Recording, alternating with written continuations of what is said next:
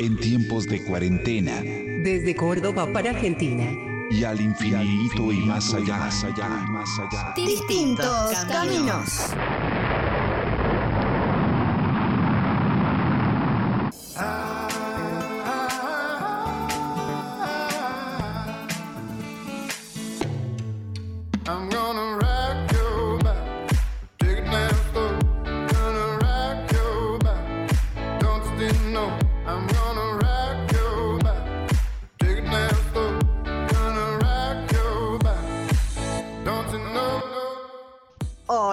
Gente, aquí estamos nuevamente para dar comienzo a otro programa más de distintos caminos. Ven pa' acá, ven pa' acá, ven pa' acá que te quiero besar. Ven pa' acá, ven pa' acá, ven pa' acá que te quiero tocar.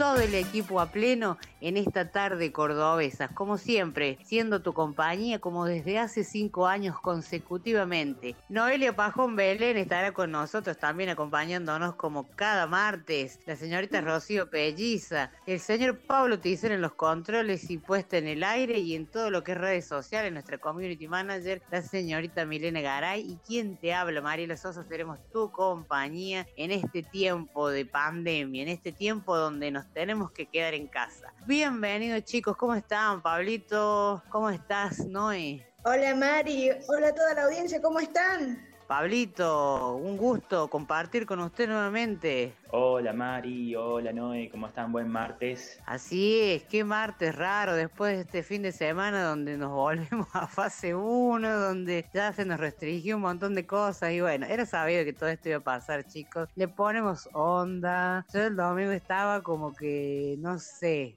yo tengo un dicho raro, que estaba como santo que se le pasó el día, porque no sabía, no entendía nada cuando vi eh, así unas noticias en internet porque me había desconectado, no entendía nada. Y bueno, estas son las consecuencias de que no hacemos las cosas bien, incluido para mí para todos, porque en alguna cosa todos transgredimos, todos. No creo que haya nadie que cumpla, que diga, no, yo hice, todos en algún momento salimos, hicimos algo. Pero bueno, era sabido, la situación está muy crítica y esperemos que este mes de octubre pase rápido y que ya empiece a, a bajar ya el, el tema de los contagios y bueno, que los números sean otros, ¿no? ¿No es? Así es Mari, son 14 días que vamos a estar en esta fase donde se han restringido varias cosas, eh, por ejemplo los gimnasios que estaban abiertos y ahora han vuelto para atrás, eh, las iglesias, eh, bares. La verdad que sí, es lamentable tener que decir que volvimos para atrás en algunas cosas que habíamos mejorado, pero, pero los contagios no cesan y la verdad que hay que hacer algo rápido y es por eso que hemos vuelto para atrás en algunas cosas. Así que nosotros les decimos que se queden en la casa, quédense escuchándonos a nosotros, no hay necesidad de salir a la calle si nosotros te podemos alegrar la tarde, tomamos mate con vos, comemos las galletitas con vos, estamos acá, no hay necesidad que salgas a ningún lado, quédate en tu casa que es lo mejor que vas a poder hacer. Y hoy es un programa bastante típico porque decidimos, estamos en el año 2020, un año que va siendo bastante conflictivo, bastante, con mucha cosa encima, con mucha carga emocional, es un año bastante heavy que creo que no lo vamos a olvidar eh, y no lo vamos a borrar tan fácil de nuestra memoria con todo lo que ha venido pasando. Entonces decidimos armar un programa eh, porque este es el número 20 de que llevamos en la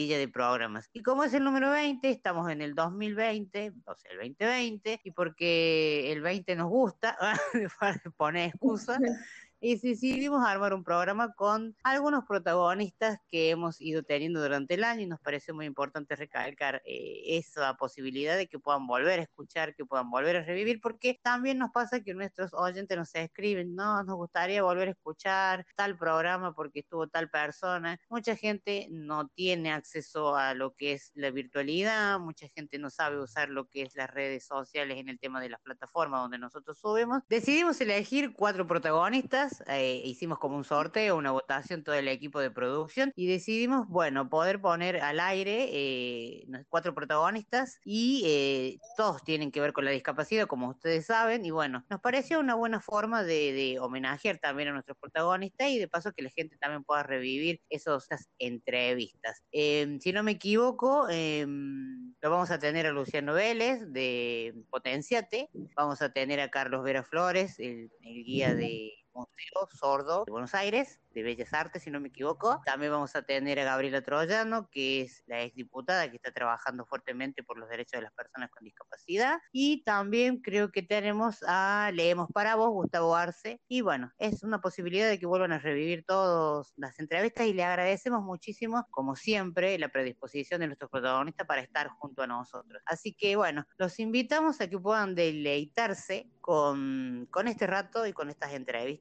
Y bueno, antes de eso le decimos que se pueden comunicar con nosotros, obviamente. No de pasarme entonces la info sobre a dónde nos pueden encontrar. Nos pueden buscar en Facebook, nos buscan como Distintos Caminos, en Instagram y en Twitter nos buscan como arroba distintos C y por alguna consulta más formal que tengan nos escriben a distintoscaminos arroba gmail.com. Así es, también les decimos que si quieren revivir algún programa anterior, alguno del año pasado, del anteaño, también nos pueden buscar a través de. Nos pueden escuchar a través de Spotify, nos buscan como Distintos Caminos y si no también en Evox nos buscan como Distintos Caminos. Recordamos también que nos pueden escuchar por la web los días martes, el programa que sale ese día a través de www.heterogenia.com.ar o también por la aplicación para App Store o Play Store. Nos buscan como Radio Heterogenia y ahí encuentran nuestros programas los martes a las 5 de la tarde. Así es. Dicho todo esto, damos pie a todas las entrevistas que van a ir en una seguidilla, obviamente con su música y todo lo que Pablo lo ha organizado, pero antes de eso, Pablo, seguramente vamos a ir a la música. ¿Qué tema tiene preparado para el cierre de este primer bloque? Nos vamos a ir con Lola Índigo, Dana Paola y Denis Rosenthal cantándonos Santería. Buenísimo, Pablito. Vamos a la música. Quédate en la tarde de distintos caminos que todavía hay mucho y esto recién empieza.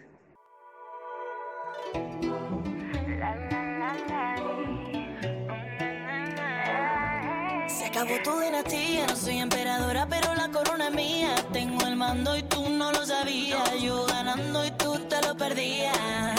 Ahora viene rogando, tengo bendiciones, por eso le estoy redando. El perdón que tú estás esperando, no es cura ni santo.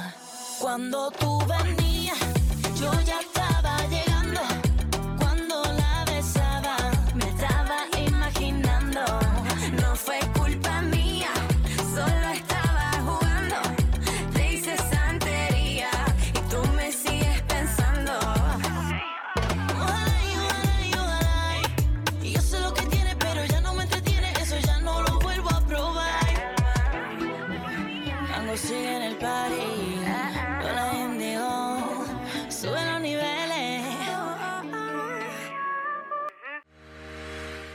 contarte que Distintos Caminos está buscando sponsors para garantizar la sustentabilidad y continuidad del programa. Hace cinco años, estamos consolidados en la sociedad cordobesa como un programa de radio con impacto social. Seguimos superando nuestros límites, trabajando día a día para llegar a todos los países hispanohablantes y conocer sus realidades. Buscamos que nuestros oyentes conozcan sobre la temática de discapacidad desde las diferentes perspectivas, como la educación, la salud, derechos, entre otras cosas. Convertite en un agente de cambio. Comunícate con nosotros a distintoscaminos.gmail.com y sé parte de este cambio continuo que tiene como meta una sociedad inclusiva.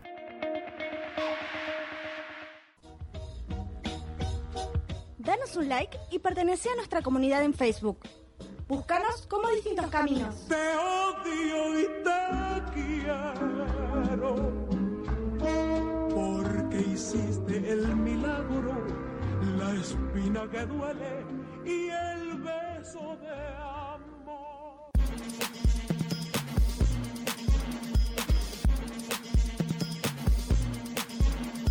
Listen up, y'all, cause this is it. The beat that I'm banging is delicious.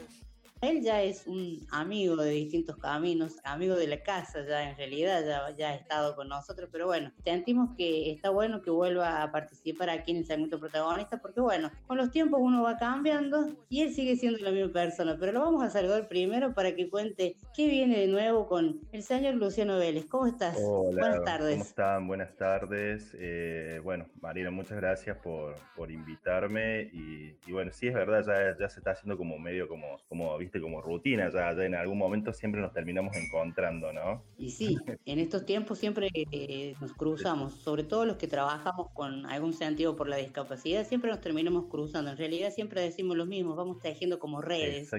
Y bueno, de una manera u otra estamos vinculados. Exactamente, exactamente. Bueno, no sé si quería que te cuente un poquito en qué ando ahora, ¿no? Porque como el año pasado estuvimos hablando, estamos hablando de otro, de otro trabajo, ahora estamos trabajando en otro, en otro proyecto. ¿Quería que te cuente un poco? Así es, es por eso que hoy estás aquí presente con nosotros de esta forma bien remoto que le decimos a nuestros oyentes, que no es que estamos rompiendo la cuarentena, sino que estamos cada uno desde su casa y bueno, esta es la mejor forma que tenemos de trabajar y bueno, te invitamos para que nos cuentes. Sí, es cierto, el año pasado estuviste en distintos caminos contando de, de, de otro trabajo, de otro proyecto que tenías y bueno, como todos vamos mutando y vamos cambiando, este año Luciano Vélez trae otra propuesta nueva y nos va a contar de qué se trata Potencia. Eh, dale, sí. Eh, bueno, Potenciate es un espacio que,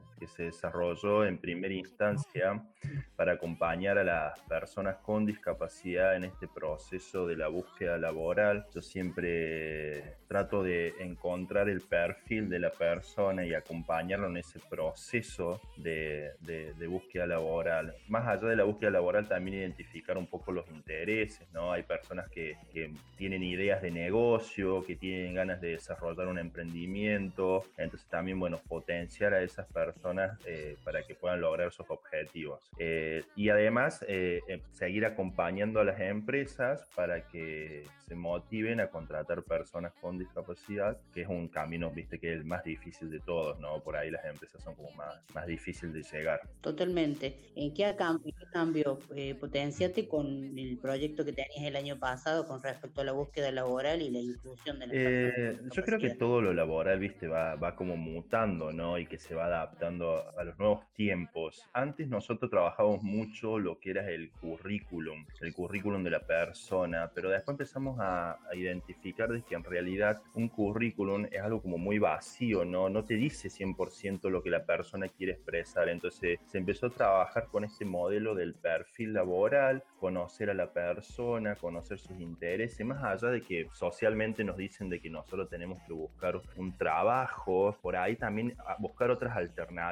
¿no? Esto de emprender, esto de, de- de formarnos, porque por ahí las personas como que se acercaban y, y les faltaba ese, ese toque de, de- formación, de crear alguna habilidad eh, que las empresas necesitan. Entonces, bueno, e- el modelo cambia, pero cambia para seguir eh, mejorando, ¿no? Esto es decir, mejorar eh, el, el servicio que se puede ofrecer a la empresa, ¿no? Ya en vez de ofrecerle un currículum, nosotros trabajamos ya con perfil, entonces le ofrecemos un perfil laboral, que, que es algo mucho más, más, más potente, porque también se conoce un poco también las limitaciones de la persona, eh, los intereses, es decir, bueno, qué tipo de puesto eh, le gustaría trabajar, entonces ya estamos como un poquito más, más centrado en la persona, más de lo que el currículum nos podría decir. Claro, también esto te da la posibilidad de explorar un poco con la persona en la que está buscando la- el, el- el trabajo, el laburo, como digo Ujú. siempre, porque por ahí uno tiene como cuestiones escondidas que no, no, no, no están ahí latentes y quizás esto te sirve también para explorar a la persona y poder decir, mira, puedo hacer esto también, porque por ahí uno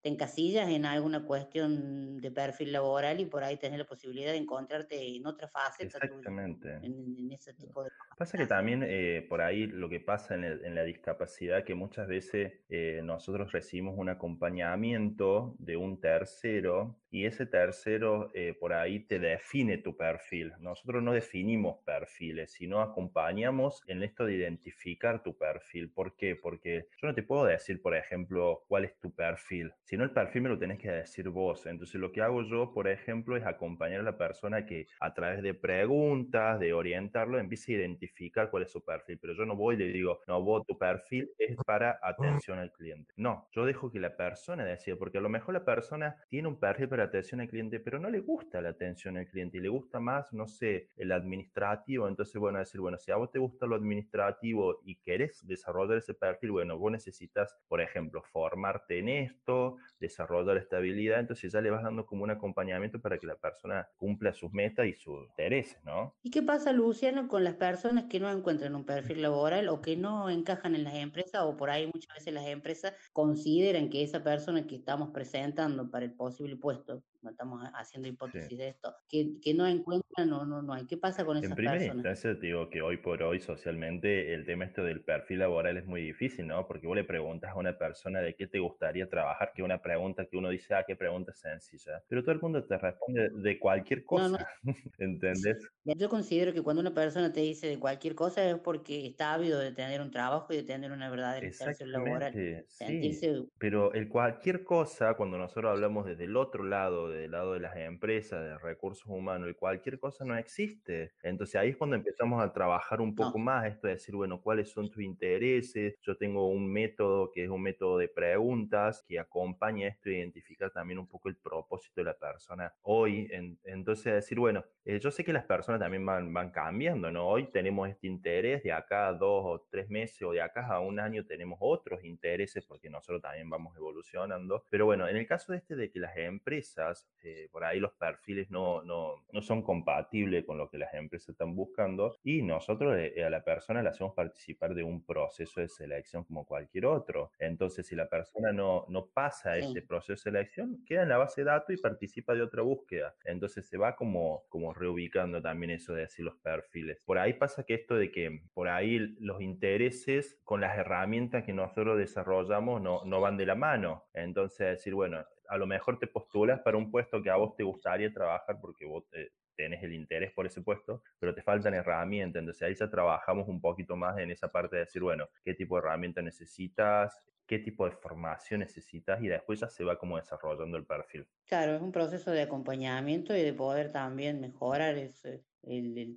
La el búsqueda. acompaña- a ver, el acompañamiento que ustedes hacen a la persona es también eso de, de que porque no quedó seleccionado a la primera, eh, yo lo he pasado, es frustrante. Sí, sí. Entonces, en ese espacio están ustedes también como ahí para poder seguir adelante, porque si no te va a pasar, a ver, seguramente te habrá pasado que muchos Sí, desisten y sí. dejan, que no Lo único pasar positivo que tenemos hoy, que, que era un gran limitante en esto de la inclusión laboral, era, por ejemplo, muchas personas con discapacidad eh, no querían participar en procesos de búsqueda laboral porque tenían miedo a perder la pensión.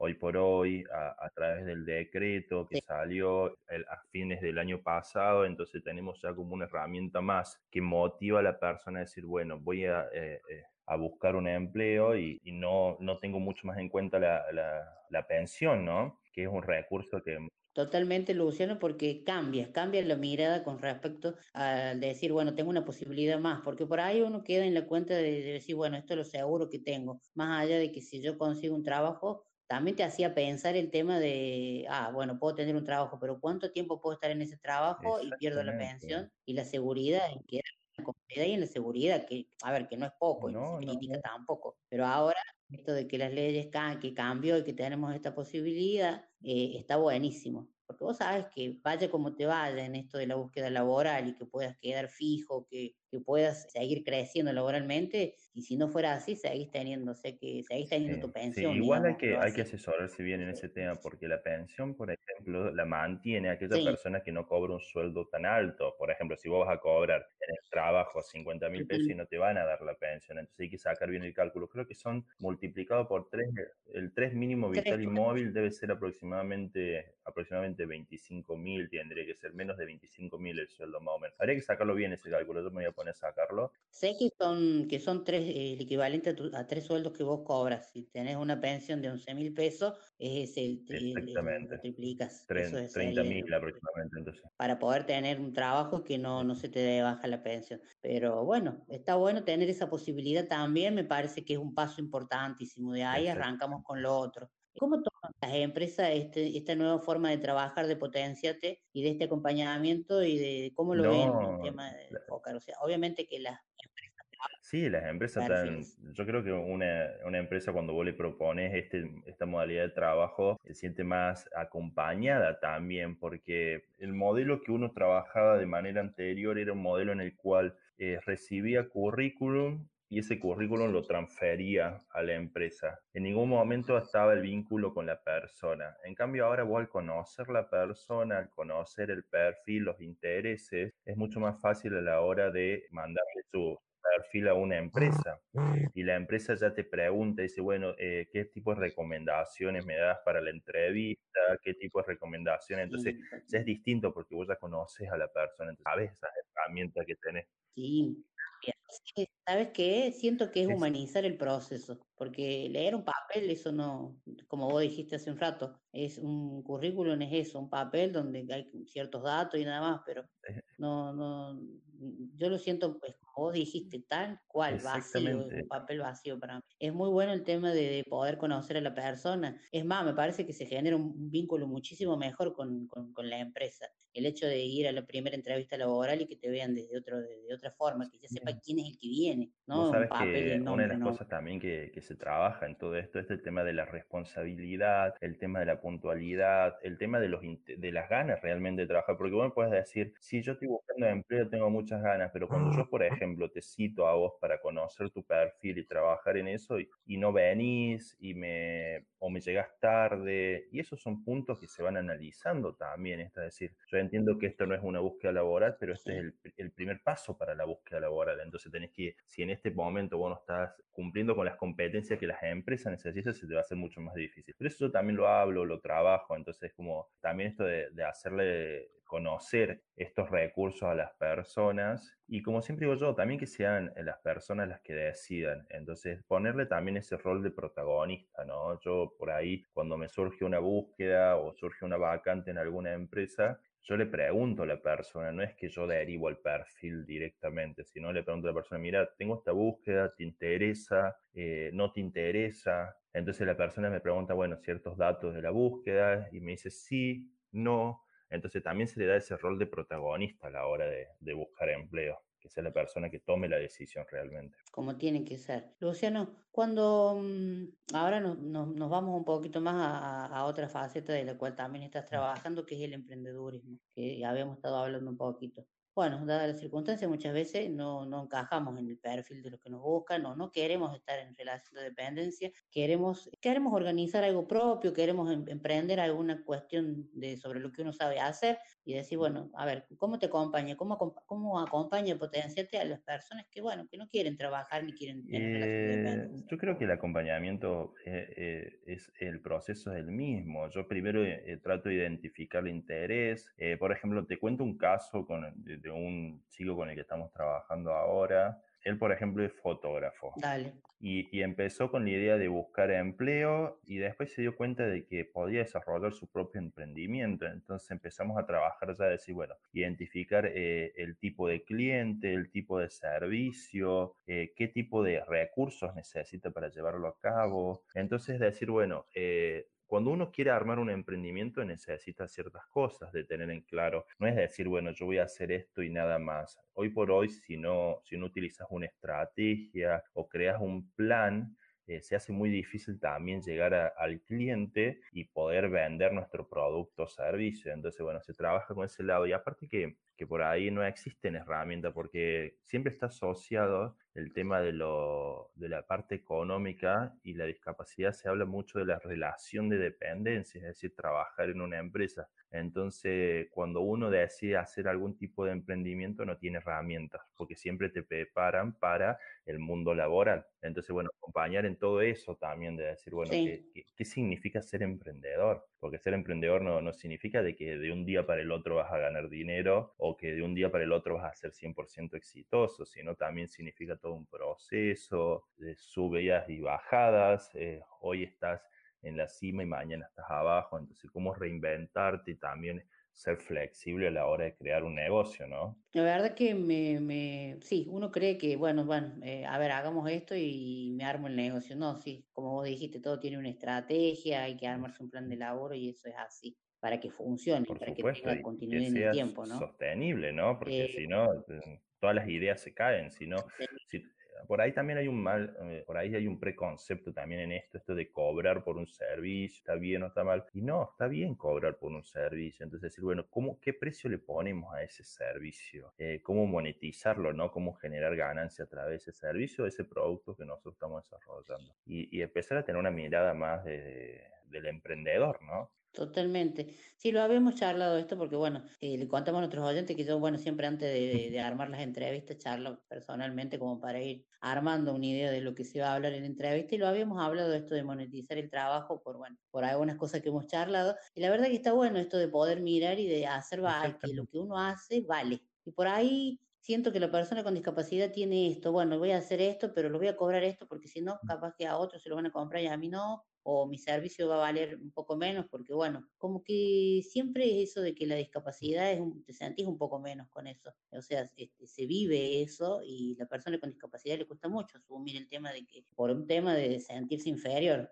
que bueno, ya pasa por la autoestima y bueno, otro- otras cuestiones de eso, pero en el trabajo no, deja, no dejamos de mostrarnos también de esa forma, como que lo que Pero ¿sabes qué es hacemos no sabemos si vale importante? tanto. Más allá de- del valor que uno le pone al producto o servicio, por ahí acá en muchos casos en los que se prioriza la discapacidad, es decir, se ofrece un servicio por la discapacidad. Entonces, si yo quiero que me compres esto porque yo tengo discapacidad. Y no, porque ahí caemos en el papel de, de víctima, en el asistencialismo. Entonces, no, la idea de esto es también es, es profesionalizar los emprendimientos, de que realmente sean competitivos, de que, de que puedan vender en el mercado sin tener la necesidad de decir, ah, yo soy una persona con discapacidad, cómprenme por eso. Entonces, decir, bueno, es profesionalizarlo para, para trabajar con este modelo de la inclusión, ¿no? Es cierto lo que decís, es una gran verdad.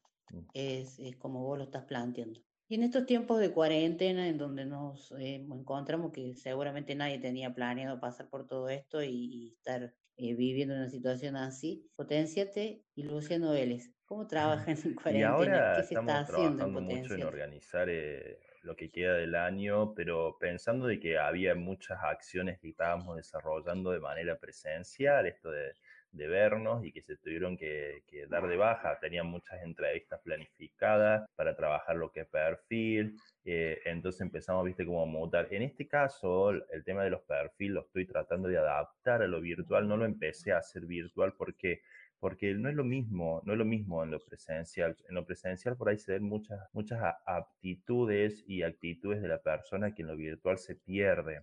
Entonces por ahí esta parte de conocer el perfil, conocer si la persona se pone nerviosa cuando habla, cuando, o, se- o es tímida o no es tímida, o es difícil. Esto en lo presencial es mucho más fácil porque la persona genera también un- vínculo de confianza. En cuanto a lo virtual, lo que estamos haciendo de Potenciate hoy por hoy, estamos desarrollando formaciones eh, de manera online que, bueno, largamos la primera formación, que era una especialización en inclusión laboral de personas con discapacidad.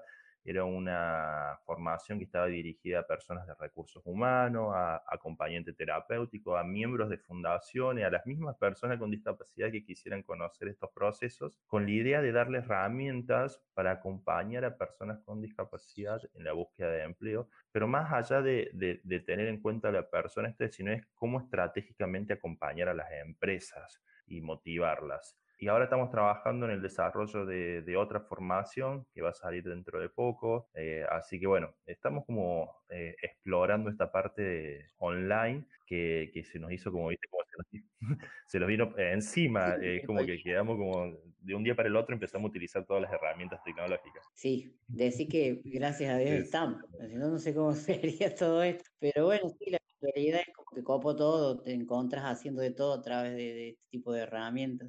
Y la verdad que bueno, bienvenido sea que tenemos esta posibilidad hasta que pase todo esto. Bueno, potenciate a futuro, eh, salir de todo esto primero. y, y reorganizarnos, ¿no? En este proceso de, de volver a la vida eh, habitual, ¿no? Y la idea futura es seguir desarrollando formaciones online. eh, mi idea es tratar de trabajar en formaciones que den habilidades a las personas con discapacidad también. Así que bueno, vamos como paso a paso. Y, y trabajar mucho lo que es el perfil y el vínculo con las empresas. Ese sería como nuestro, nuestro rol a mitad de año. La idea es armar la jornada Potenciate también, que se llevó a cabo el año pasado, llevarla a cabo este año también. Vamos a ver si la podemos hacer presencial, sino también trabajar con esta modalidad online, a ver qué, qué, qué repercusión tiene también este, esta modalidad. Así que bueno, vamos a seguir eh, construyendo, no queda otra, ¿no? Así es, nos tenemos que construir en esta forma de, de trabajo virtual, en la virtualidad de las cosas, como siempre digo, de modo remoto, que está muy de moda ahora de decirlo. Para ir cerrando, dos preguntas más y ya te libero de, de este momento que yo sé que lo disfrutas, pero bueno, tenemos obligaciones también. ¿Vos crees, y esto es una pregunta también que me la, me la pregunto siempre, si la mirada de las empresas ha, ha cambiado hacia las personas con discapacidad? Si ves que ya hay más interés, porque bueno, hace mucho que venís la- trabajando con la discapacidad y la inclusión laboral en las empresas, y bueno, del tiempo que arrancaste hasta ahora, ¿pensás que ha cambiado un poco la mirada o seguimos todavía como con cierto tabú y todavía tenemos que seguir? Obviamente, hay que seguir pechando para que el cupo laboral de las personas con discapacidad sea realmente lo que se dice que tiene que ser y que sabemos que no es. Y en la parte Pero, privada ha ¿cómo lo ido avanzando, o sea, las empresas empezaron a abrir puertas, las empresas empezaron a interiorizarse en la temática. eh, si bien eh, el porcentaje sigue siendo poco para la cantidad de personas con discapacidad que están buscando empleo, pero yo creo que, vamos por buen camino, ¿no? Que, estamos transitando una época en la que las empresas están como eh, considerando esto de, a- a incorporar la diversidad dentro de sus ámbitos de trabajo, entonces ya las, las, las empresas están empezando como a considerar. Yo creo que por ahí habría que trabajar un poco más con las empresas esto de, de que dejen de utilizar los programas de empleo como un recurso para contratar a una persona y que empiecen a trabajar más en lo que es el contrato a tiempo indeterminado, que es el segundo paso que muchas empresas no dan. Pero bueno, es todo como también un proceso esto de, de ir eh, cambiando la mirada de la empresa hacia la- lo que es realmente la inclusión laboral. Totalmente, porque a mí me tocado eh, decir, bueno, tal empresa, de bueno, nosotros tenemos que ver la parte social y asistir y bueno, vamos a tomar personas con discapacidad. Pero es como un mero dicho de decir, bueno, ah, miren, tomamos personas con discapacidad, somos inclusivos. Siento que queda ahí, pero no están mirando lo profesional de la persona que empieza a trabajar. Estás trabajando Sí, porque te capacitaste y sos un, estás, estás para eso. Yo conozco un caso de una joven que está 100% capacitada, está trabajando en una, en una empresa y hace más de tres años que está trabajando en la empresa y, y está trabajando a través de un programa de empleo. Y la verdad es que uno se pone del otro lado, ¿no? De- se pone primero en el lugar de la persona y se pone en el otro lado de la empresa y, y yo, si me pongo a mirar desde el lado de, la empresa, no entiendo el por qué, porque la persona ya demostró durante todo este tiempo de que eh, tiene la habilidad,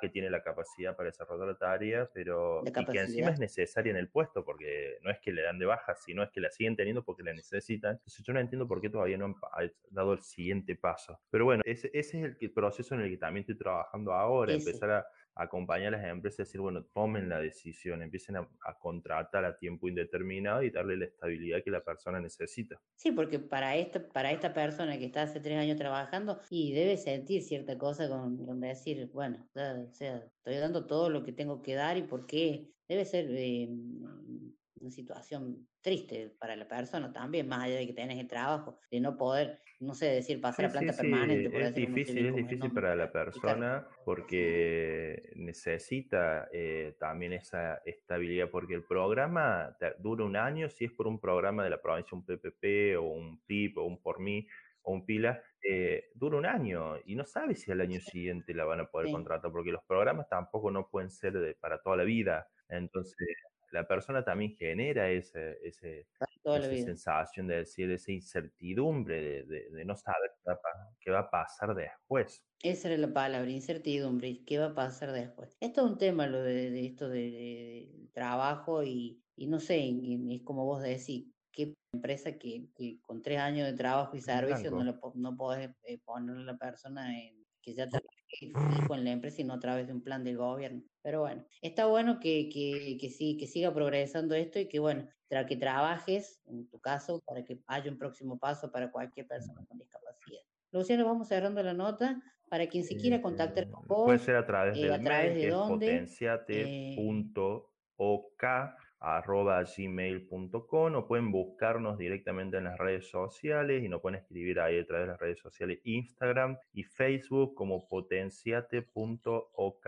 Nos pueden encontrar en cualquiera de las redes. Buenísimo, por toda la, la info que estás pasando y te agradezco el tiempo para con nosotros, para distintos caminos, para poder contar lo que estás trabajando. Como todo digo, en estos tiempos de cambio vas cambiando y bueno, hoy Luciano nos viene a contar un poquito de Potenciate, que bueno, felicitaciones por esto. Y bueno, siempre la puerta abierta, bueno, el espacio abierto aquí en Radio Heterogénea, en distintos caminos para que eh, vengas a contar. Y bueno, ahora cuando ya tengas listo ya fecha y sobre el nuevo Yo les aviso, yo les aviso. taller que vas a hacer, estuviste con avisanos, así pasamos la onda, así para mucha gente que está interesada de, de poder participar, porque bueno, en estos tiempos todo virtualmente por el momento. Luciana, muchísimas gracias por estar, por tu tiempo, y bueno, a ustedes oyentes, gracias por estar ahí. eh, si mm, tienen alguna pregunta, nos pueden escribir, ya saben por dónde, a través de nuestras redes sociales, y bueno, nos vamos a la música y ya volvemos con más distintos caminos aquí en la tarde, saliendo por heterogéneo.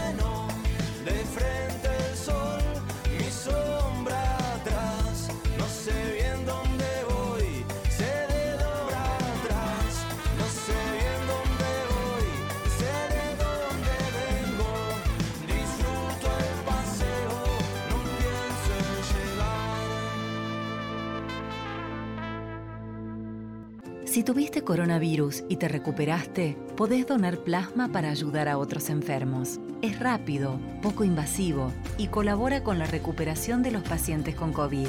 Si ya pasaron como mínimo 14 días desde que te dieron el alta y querés donar plasma, comunicate por WhatsApp al 351-704-4884 o por mail a centroplasmaferesiscovid19 Entre todos, podemos y hacemos más. Estamos en Twitter. Búscanos como arroba distinto C.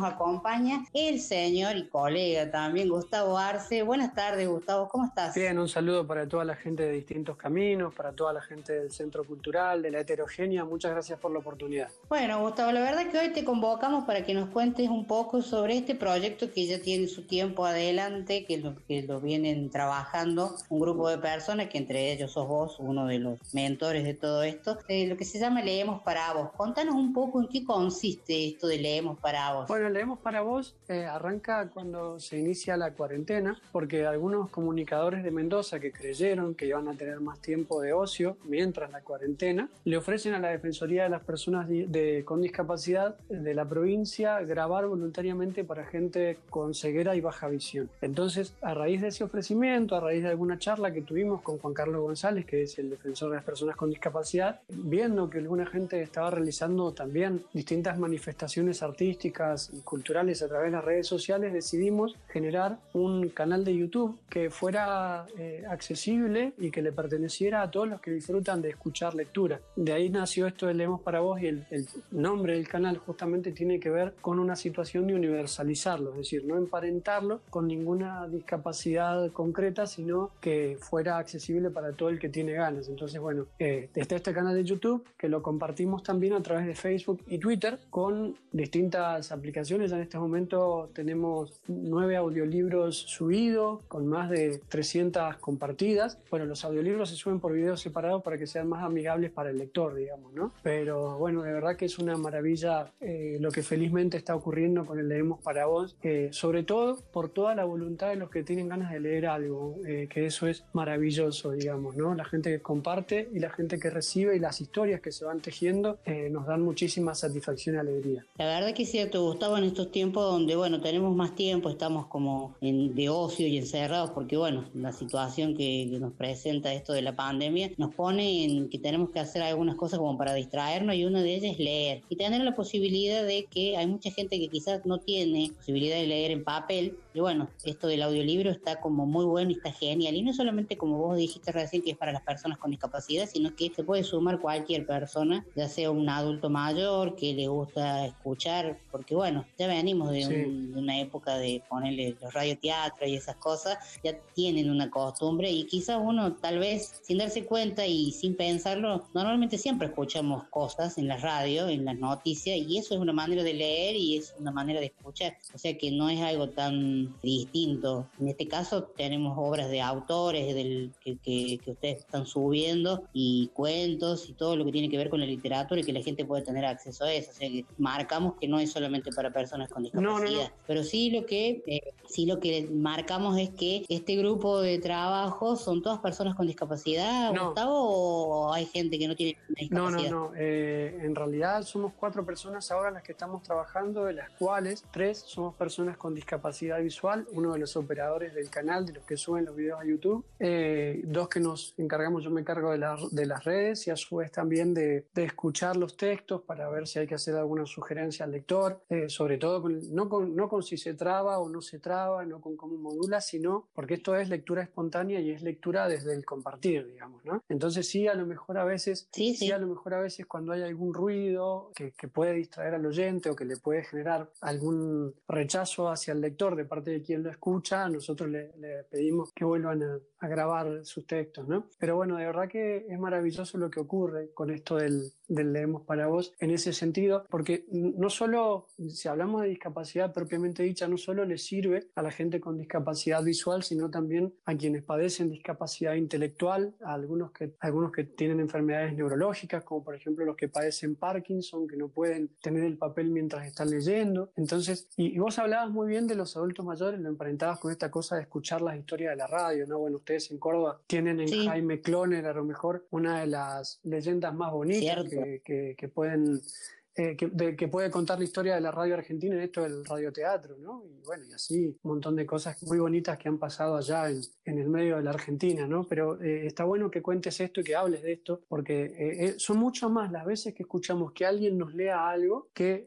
lo que somos capaces de suponerlo. Ya en un noticiero de televisión, aunque estemos viendo lo que pasa, estamos escuchando un tipo que nos lee desde una teleprompter. Totalmente, o sea, es por eso te digo, es, es, muy normal escuchar que alguien nos lea algo. El- ya desde la radio, cuando se leen noticias, cuando se leen una pauta publicitaria, estás, estás leyendo, no sé qué. Pero bueno, esto de darle el énfasis de la lectura a través de, de estos audios, que bueno, seguramente la, la- la- es- hay variedad de títulos y literatura para niños, para adolescentes, para adultos. ¿Qué, qué, qué se encuentran? ¿Qué es lo que la gente consume más? Una curiosidad que me Bueno, ahora. eh, primero déjame contarte dos cosas. Ah, hay mucha gente que pide textos para niños. Nosotros dentro del canal tenemos creada una lista de reproducción que, que es la lista para los chicos, que tiene más de 100 eh, audiolecturas. Nosotros nos, gu- nos gusta llamarle audiolecturas a lo, a lo que la gente comparte, digamos, ¿no? Sobre todo porque desde Bien, lo que bien. se, desde lo que intentamos es de fomentar justamente el, el escuchar lectura, entonces por eso le, le llamamos de esa manera, digamos. Se habla de audiotexto, de audiolibro, nosotros pretenciosamente hablamos de audiolectura. Entonces la gente pide mucho y propone mucho para chicos, hay mucha poesía también, hay mucho cuento, eh, algunos que han compartido mucho Borges, eh,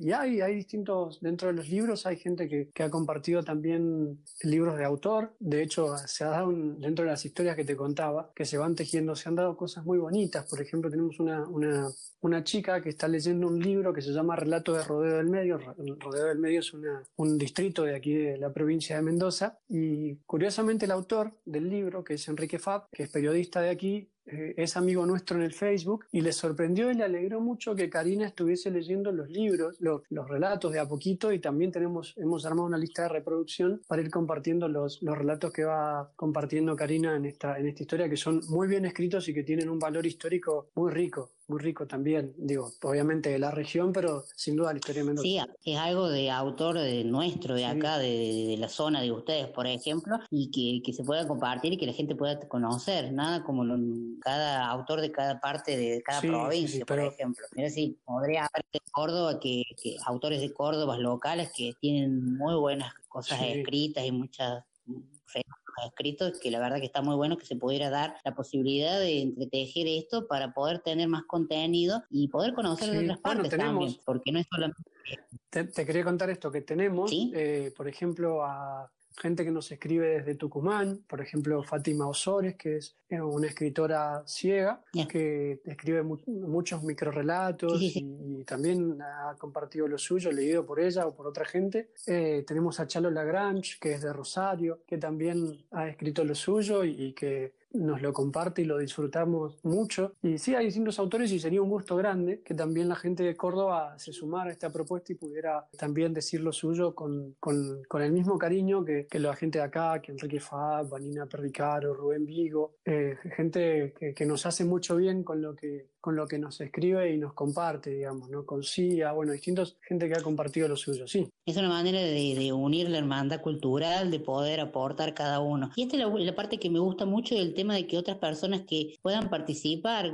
alguien que escuchó algún una lectura, audiolectura, como vos decís, eh, pueda decir, che, yo también me quiero aprender a esto, también quiero leer, tengo algún relato que, porque todos tenemos algún relato, algún cuento, alguna historia que es nuestra preferida y que lo podamos compartir para que otros los escuchen. Y esa es la parte que me interesa porque sé que en estos tiempos ustedes están convocando a quien quiera participar para grabarse y poder eh, aportar. Para leemos Exactamente. para vos. Bueno, eh, el tema es entonces el siguiente. El que tenga ganas de sumarse se comunica con nosotros y al leemosparavos.gmail.com eh, bueno, también nos pueden ubicar en, en nuestras plataformas, nos pueden mandar mensajes privados al Facebook, en el Messenger o en el Twitter también, en el usuario Leemos B Corta. Eh, allí se pueden comunicar con nosotros y, y nos ponemos de acuerdo para que puedan hacer su grabación. Básicamente lo que hacemos es explicarle a la gente cómo, son las, cómo es el modo de grabar, es decir, que primero antes de grabar vean si el texto no lo ha compartido otra persona para que no se repita. Eh, bueno, contarles que la grabación debe realizarla en el máximo silencio posible, eh, justamente puesto que hablamos antes de los ruidos, y alguna, algún manual de estilo chiquito, esto de Sí, que sí, primero sí. Ponerle, digamos, el nombre del texto, luego el autor, si tienen ganas del libro de que lo sacaron. Y bueno, esto de mandar los libros separados por capítulo, que también es, es importante porque lo necesitamos de ese modo, para que sea más amigable con el oyente que a lo mejor no maneja bien esto del YouTube, ¿viste? Porque vos tenés audiolibros largos, completos en YouTube. Pero si no tenés a lo mejor la gimnasia a recordar dónde dejaste, en qué hojita o en qué minuto del YouTube, Sí, entonces bueno, los mandamos por capítulos separados y entonces ya la gente dice, bueno, hoy escucho un capítulo, mañana encuentro el otro capítulo, de hecho está la lista de reproducción generada con los capítulos del libro y bueno, y vamos, vamos haciéndolo de ese modo, ¿no? Totalmente, es como muy es más práctico. A mí me ha tocado leer audiolibros también y bueno, se me ha hecho medio denso porque por ahí, yo, si lo lees de noche, viste, por ahí te quedas dormido, no sé qué, después te tenés que retomar de dónde. Y esto está bueno que sea así separado por, por Exacto. capítulos. Está genial. Y aparte es más práctico para todos, no, no solamente para la persona con discapacidad, sino para todo público en general. Que esto es lo bueno, de, de que esto sea una plataforma accesible e inclusiva para todo el mundo, que no es puramente y exclusivo para personas No, con eh, discapacidad. nosotros- Cualquiera puede. sabés, Mariela, que nosotros tenemos un eslogan que es que la lectura nos iguala y es una de las confirmaciones más grandes que vamos Totalmente. teniendo, ¿no? Y esto de la lectura nos iguala tiene como dos significados. Primero, que la lectura nos encuentra, nos une, el leer un mismo texto, pero después también que la lectura nos hace crecer eh, en esta cosa de todo lo que nos edifica poder leer, digamos, todo lo que nos abre la cabeza las palabras nuevas, los modos de pensar que propone cada lectura, eh, los, los enriquecimientos culturales a través de los paisajes que nos transmite. Entonces, eh, desde ahí es que sostenemos que la lectura nos iguala. Totalmente. Aparte en estos tiempos donde estamos con en, en esta situación de que estamos, bueno, que tenemos que estar en cuarentena y demás, ha venido a, a- a caer bien esto de poder leer leer y tener un tiempo para la lectura y la recreación y la imaginación. Porque bueno, convengamos que estamos rodeados de redes sociales, la televisión, la computadora, el celular y deja- hemos dejado de lado un poco eh, el tema de la lectura. Inclusive para niños, crearles el hábito de la lectura, que es algo fantástico, porque cuando sos niño tenés la imaginación como a flor de piel. Ya de grande nos cuesta un poco más, pero eso de poder transportarte en la lectura y el escuchar a otro que te brinda eh, la posibilidad de, de imaginar y cerrar los ojos y escuchar la lectura, la verdad que me parece una genialidad. Así que bueno, eh, para ir cerrando, Gustavo, eh, ¿qué se viene de Leemos para vos? Hoy estamos en que, bueno, abrimos la, la convocatoria para que todas las personas que tengan ganas y que se quieran sumar, bienvenidos van a ser. Pero y leemos para bueno, vos, ¿qué leemos para vos para es justamente esto, en realidad, que la- lo que viene a futuro es ir aprendiendo de lo que nos transmite la gente que nos lee, de ir aprendiendo también de los que, de los que escuchan las audiolecturas, de ir sumando eh, los acontecimientos que son los festejos, digamos, eh, cada vez que sumamos de a 100 alguna lectura, alguna cantidad de compartidas, las, las eh, expresamos con la gente, les decimos, miren, llegamos a, por ejemplo, a las 300 compartidas o a las 200 o a las 100 y, y bueno, y aprovechamos para, para festejar, para motivarnos, digamos, y aprovechamos, como esto nació en la pandemia, con alguna de las situaciones que propone la pandemia, que lamentablemente es una situación que está paralizando al mundo entero, pero bueno, eh, usamos de alguna forma esto que, que- que ocurre mientras la pandemia para motivar a la gente o motivarnos entre nosotros a seguir haciendo esto, qué sé yo, poner cuando fueron las las eh, 200 audiolecturas dijimos, bueno, qué bueno que hagamos que no se achate la curva del contagio por, por la, la audiolectura. Y en el tercer, en el tercer, y en las 300 Totalmente. audiolecturas hablamos de esto, de que no vayamos para atrás en eso de flexibilizarnos y ser capaces de darle el- de darnos un sano esparcimiento, digamos, con la lectura, ¿no? Bueno, lamentablemente cosas que son de la tristeza también las usamos para motivarnos, digamos, y para que, justamente por esto, porque nacimos a la luz de la pandemia y lo recordamos y, bueno, eh, aprovechamos para compartir con la gente y para hablar de frases que sirvan para, motivar, siempre desde un marco de respeto y de solidaridad con la gente que la está pasando mal, con las distintas aristas y como más profunda la muerte de los seres queridos a raíz de la pandemia. Sí, totalmente. Y adhiero a lo que decís porque mm, es, suma- es sumamente importante esto de poder estar, porque leemos para vos esto, es una manera de estar cerca de las personas también, porque eh, sin querer entras en la, en la vida de cada uno, en la casa de cada uno, en el espacio donde te donde escuchan los, los audiolecturas y bueno, es una manera también de estar, de, de, de ser compañía eh, con quien está solo o en familia o para los niños. O sea que eh, tiene un valor muy importante esto de, de- de compartir. Y bueno, leemos para vos esto, es una de, tan- de una de las tantas posibilidades que hay, porque bueno, en estos tiempos ha venido a aparecer muchas cosas y buenas como esta, por ejemplo, esta, esta propuesta de leemos para vos. Gustavo, recórdanos eh, las redes sociales, cómo se pueden comunicar, el mail. Perfecto, Así muchas gracias. En Facebook somos y en Instagram también leemos para vos. En Twitter somos usuario arroba leemos recorta y nos encuentran en YouTube como leemos para vos y nos pueden escribir si quieren compartir alguna audiolectura con quienes disfrutan de escucharlos a leemos para vos arroba gmail.com que es el modo en el cual nos vamos a estar encontrando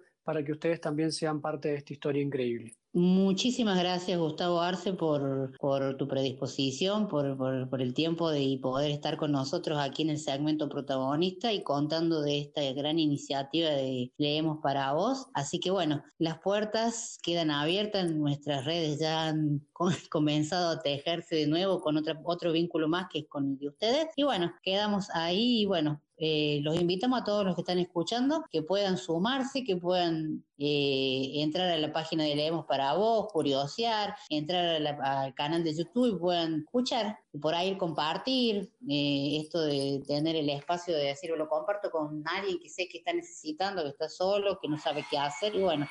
Esta es una manera también de acercarnos al otro. Así que bueno, ya volvemos con más distintos caminos. Quería decirle bambino que usted está trayéndose un flow bandido. Su secreto está guardado aquí conmigo. Sabe, yo respeto, pero nunca olvido. Tarde, siempre tarde, yo lo siento.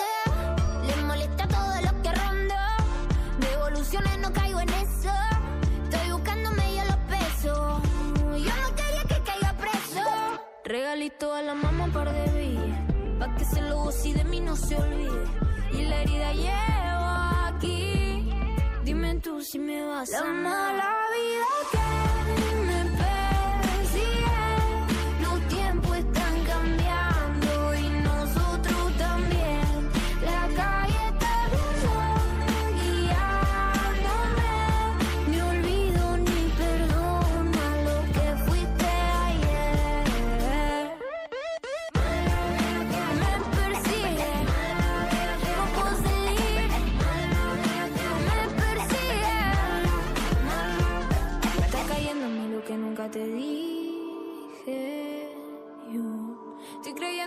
bueno son lo malo.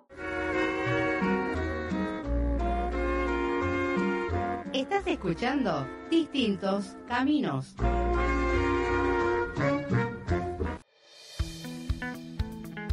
Ponerse en el lugar de una persona con discapacidad visual es una cuestión de actitud. Si sos un comerciante y colocas los exhibidores fuera del local, dificultas el paso de una persona con discapacidad visual para caminar sin accidentarse. Tu actitud contribuye a la plena autonomía de las personas con discapacidad visual. Red de Comunicadores con Discapacidad Visual de Iberoamérica.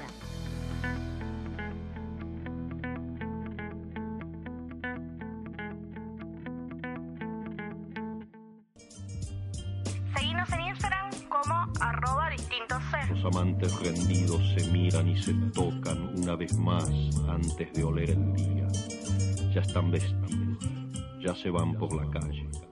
Y es solo entonces, cuando están muertos, cuando están vestidos.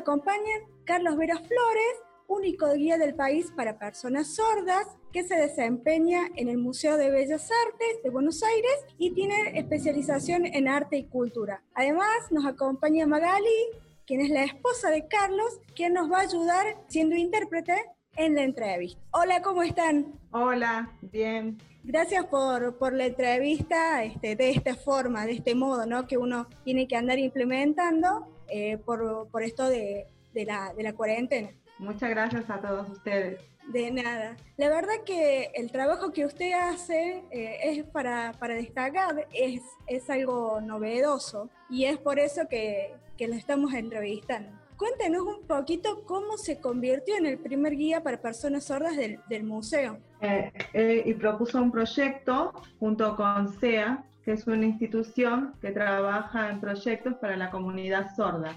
Después con el tiempo, unos años, más o menos en el 2016, el Ministerio de Cultura de la Nación me convocó para trabajar solo ahí en el museo, adentro del museo, como guía sordo hasta ahora, en el área del Departamento de Educación. ¿Hace, hace cuántos años?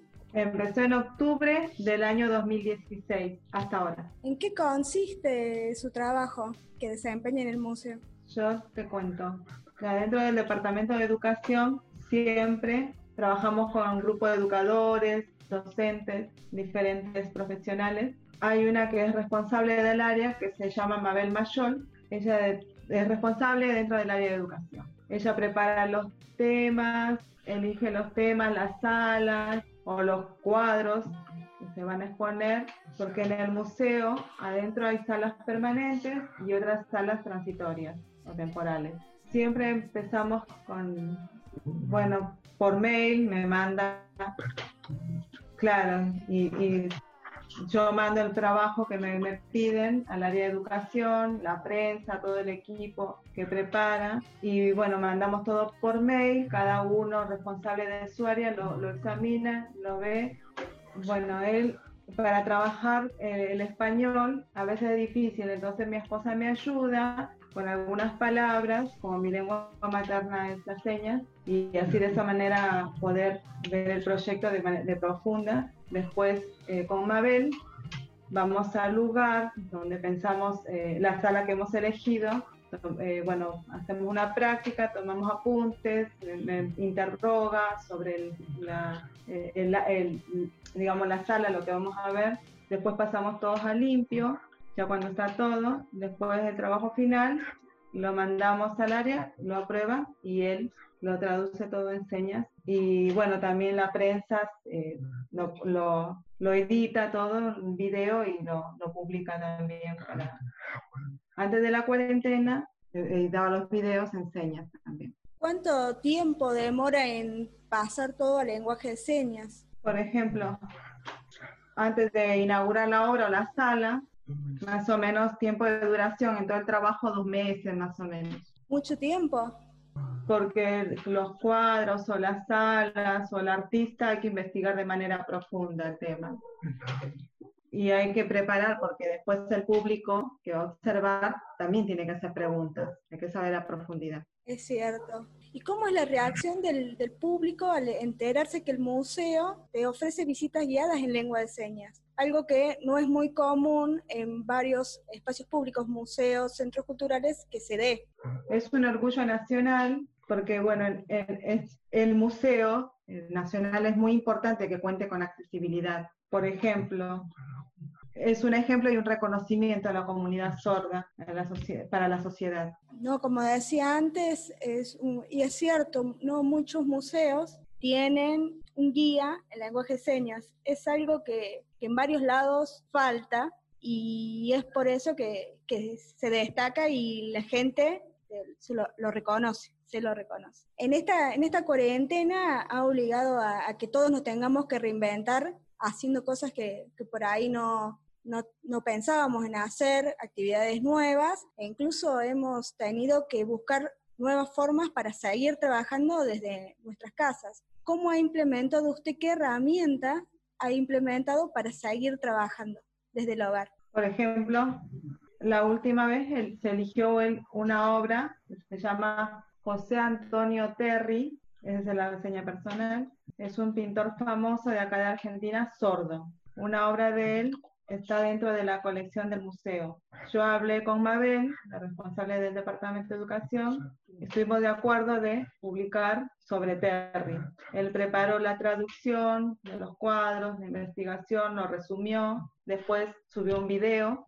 De esa manera están trabajando manejan de a poco diferentes métodos. Y este tiempo también nos ha obligado a usar muchísimo más eh, las redes sociales y esto ha permitido que, que el arte no quede encerrado en los museos, sino que se expanda. Usted es una de las personas que ha logrado esto porque ha propuesto un desafío viral, un challenge. ¿Nos puede contar un poco de qué se trata esto? Un momento cuando empezó la cuarentena, yo siempre tengo mucha curiosidad por mucha información y siempre estoy en contacto con el Departamento de Educación, compartimos información de museos de diferentes partes del mundo. Hasta una profesora de Mar del Plata me llamó, me, me convocó a una propuesta para chicos de la escuela de Mar del Plata, chicos sordos. Ahí él empezó a pensar, a proyectar qué puede ser y él eligió ese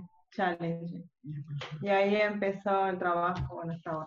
Eh, ¿Cómo ha sido la, la repercusión de, de, este challenge? Ellos están muy contentos, interesados, además de trabajar en el museo, también tiene un equipo de artistas visuales sordos de la Argentina. Y también creó este, este grupo junto con una sorda que es de Salta, una profesora de arte visual, que se llama Marisa Farfán.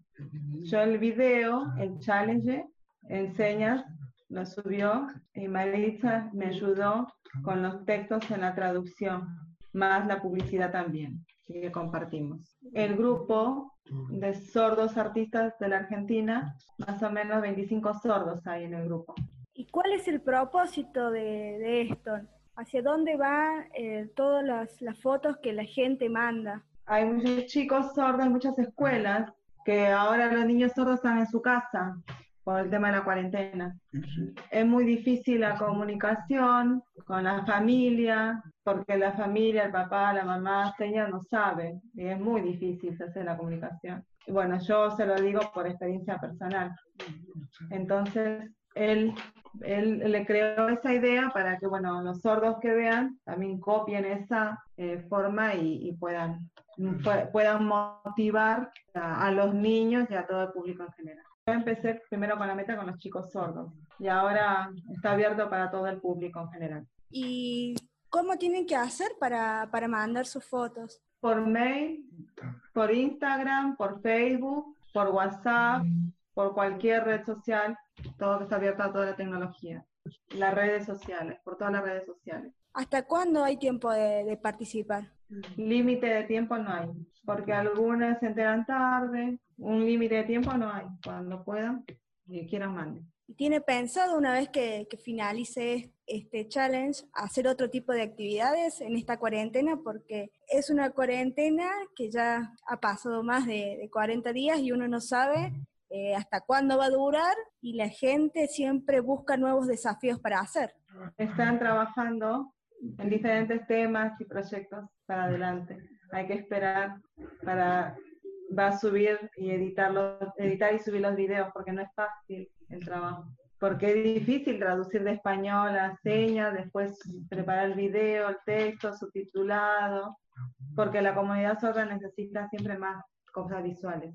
Eso es cierto, eso es cierto y es lo que, lo que hacemos desde nuestro programa. En este sentido, siempre se busca tratar de hacerle más accesible las publicaciones, videos a, todas las personas. Incluso no solamente con el video, sino también con, con una imagen, con un flyer que, que uno publique, donde, por ejemplo, para las personas con discapacidad visual, que es en el campo donde yo más este, me especializo porque tengo compañeros que tienen discapacidad visual. En ese caso, nosotros cuando hacemos alguna publicación por Facebook, Instagram o un flyer de, de algún segmento, siempre tratamos de describir la imagen para que ellos también puedan saber de qué se trata esa foto o ese video que, que estamos publicando. Y es algo que, que no se hace. Generalmente uno publica este, una imagen, una foto y no, no, no la describe. Entonces, este, por ahí en, en eso tratamos de, de, ayudar. Muy agradecido por eso. Eh, sí, sí, la verdad que, que es un trabajo súper importante y en cuanto a nosotros nos, nos falta alguien en sí de, que sepa lenguaje de señas porque es una herramienta que tenemos que implementar si estamos haciendo un, un, un, programa de inclusión y es algo que pronto tenemos pensado, pensado hacer. Estaría muy bien. Hablando un poco de, de esta cuarentena, ¿no? ¿Cómo cree que van a, va a ser la modalidad este, de apertura de los espacios culturales, museos, centros culturales, eh, cuando termine esa cuarentena, cuando termine esta cuarentena? Por ejemplo, el Ministerio de Cultura hasta ahora falta anunciar algunos protocolos. No puede adelantar ese detalle porque falta, falta todavía no les anunciaron. Claro, porque él eh, está dentro del museo, pero el museo depende del Ministerio de Cultura de la Nación. Perfecto. ¿Cómo tienen que hacer eh, si alguna persona se quiere contactar con usted? ¿Por, por qué vías lo puede, lo puede hacer? Por Instagram puede ser magicar 2017, por mail cbf arte arroba gmail, es el correo personal de él, o también el museo en el área de educación, que el, el correo es educación arroba mnba.gov.ar, es el área de educación, el museo. ¿Por qué Magicar? Tanto en las redes sociales, porque lo sigo, eh, ¿Por qué ese nombre? Es un nombre, bueno, ideado junto con mi esposa, es M-A-G. Yo no, no, no, lo, no, no lo instalé el Instagram como un trabajo, entonces pusimos el nombre de los dos juntos. Y con el tiempo, bueno, me di cuenta que es una herramienta muy útil para mi trabajo, entonces ya, ya quedó así. Y la verdad que sí, porque el Instagram, Facebook son herramientas donde que uno utiliza mucho y es una de las herramientas por lo cual lo encontré a usted y, y vi el trabajo que hace. Y con este nuevo desafío, donde pudo poner a la cultura, al arte, para que se pueda visibilizar. Y como decía antes, que no, no es que se cerraron los museos o centros culturales y quedan ahí las obras, sino que lo que usted hace es este, seguir poniendo el arte en, en primer plano. Te, puedo- te, te cuento. A veces, bueno, Instagram, hay, en los espacios culturales hay subtítulos y él se engancha, porque me gusta aprender más, más de, de esas cosas, pero la mayoría que ven, la, de cámara en vivo, por ejemplo, del museo, por ejemplo ahora del Museo Nacional, otro museo del Sarmiento, un contacto en vivo, siempre, bueno, ve que hablan y él no, no se siente bien, nunca, porque nunca llega a entender bien esa comunicación y él no puede a veces participar de esos programas en vivo. También la- en la televisión, los canales educativos, subtítulos no hay, intérprete no hay. Él a veces pide los canales educativos que mejore la accesibilidad o poniendo intérprete o subtítulo. Yo, creo que lo que no hay mucho en este momento son los intérpretes en lengua de señas. Me parece que eso es algo que, que está faltando a, a nivel general, porque subtítulos hay, se están dando películas, e incluso YouTube también te habilita, podés habilitar los subtítulos, pero en cuanto al lenguaje de señas es algo muy complicado de, de tener porque no hay, no hay muchos eh, que capaciten tampoco. Sí, tiene razón sobre ese tema. Es, es algo que, que faltaría, que se habiliten. Tenés audiodescripción, audiolibros, pero, pero ese tema como que falta dentro de, de la cultura, que se pueden habilitar todas las formas posibles para que la cultura en general sea accesible. Sí, exactamente lo que vos comentaste. Y bueno, se, se sigue luchando paso a paso, difundiendo de todas maneras, compartiendo, ayudando y para lograr. Quisiera agregar algo más, un mensaje que quiera dar. Por ejemplo, en el desafío del challenge este, me gustaría que se difunda más y, le, y algunas ideas, algunos proyectos que se lo puedan avisar, informar también compartir y pueden ellos incentivarse más para, claro, para de una forma es como construir un futuro sobre ese tema y otros. Yo soy grande, pero el futuro de los chicos me interesa más, de los chicos sordos hablando, ¿no? Por ejemplo, yo soy uno solo, los chicos son cinco, ¿no? Suponete. O se amplía más, entonces me gustaría que me compartan también ideas. Ahora dice, yo soy el único guía sordo del museo. Por ejemplo, viene cinco chicos sordos, ¿no? Y viene más, más, más. Me gustaría poder, ten- o sea, tener más ayuda para poder enseñar y construir el futuro de los chicos mejor. Usted no capacita gente. Perdón.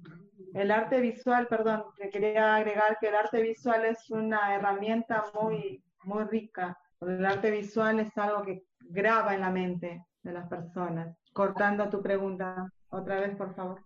Claro, me, me refería que si usted no capacita a gente para que lo ayude, no hace capacitaciones. Está pensando en eso, para que, no solamente para que le ayuden a él, sino pa- para compartir y, que le- y ayudar a otros también. Eso es una muy buena iniciativa porque, como decíamos antes, faltan y a veces no solamente los guías en, en el museo, sino cuando te, te llevan a, a recorrer lugares turísticos tampoco hay. No hay muchos que sepan el lenguaje de señas y quedan descolocados de, de todo lo que se les va explicando. Siempre él, él habla con el grupo de arte visual que tiene, que es el derecho de igualdad, de humildad y el trabajo en equipo siempre es importante para lograr eso. Es verdad, estoy de acuerdo totalmente con, con lo que dice. Muchísimas gracias por, por esta entrevista.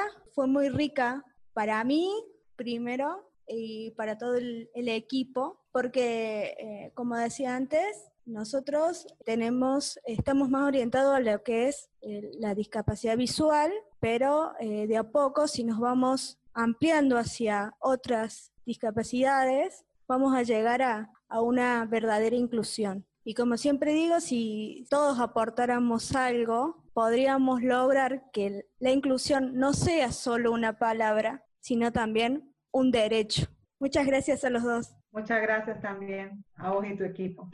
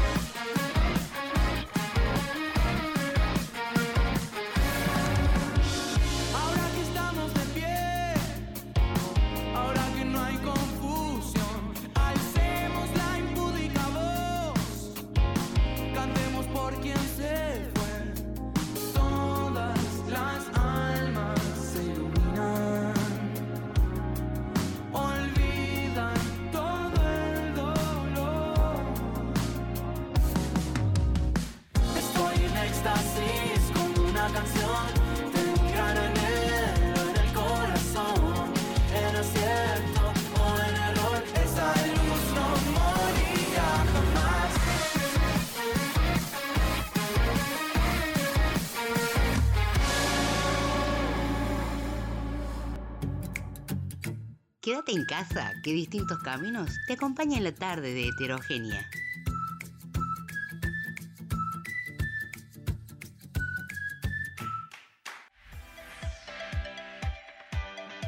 Búscanos en TikTok como arroba distintos caminos. Seguinos y sé parte de nuestra comunidad.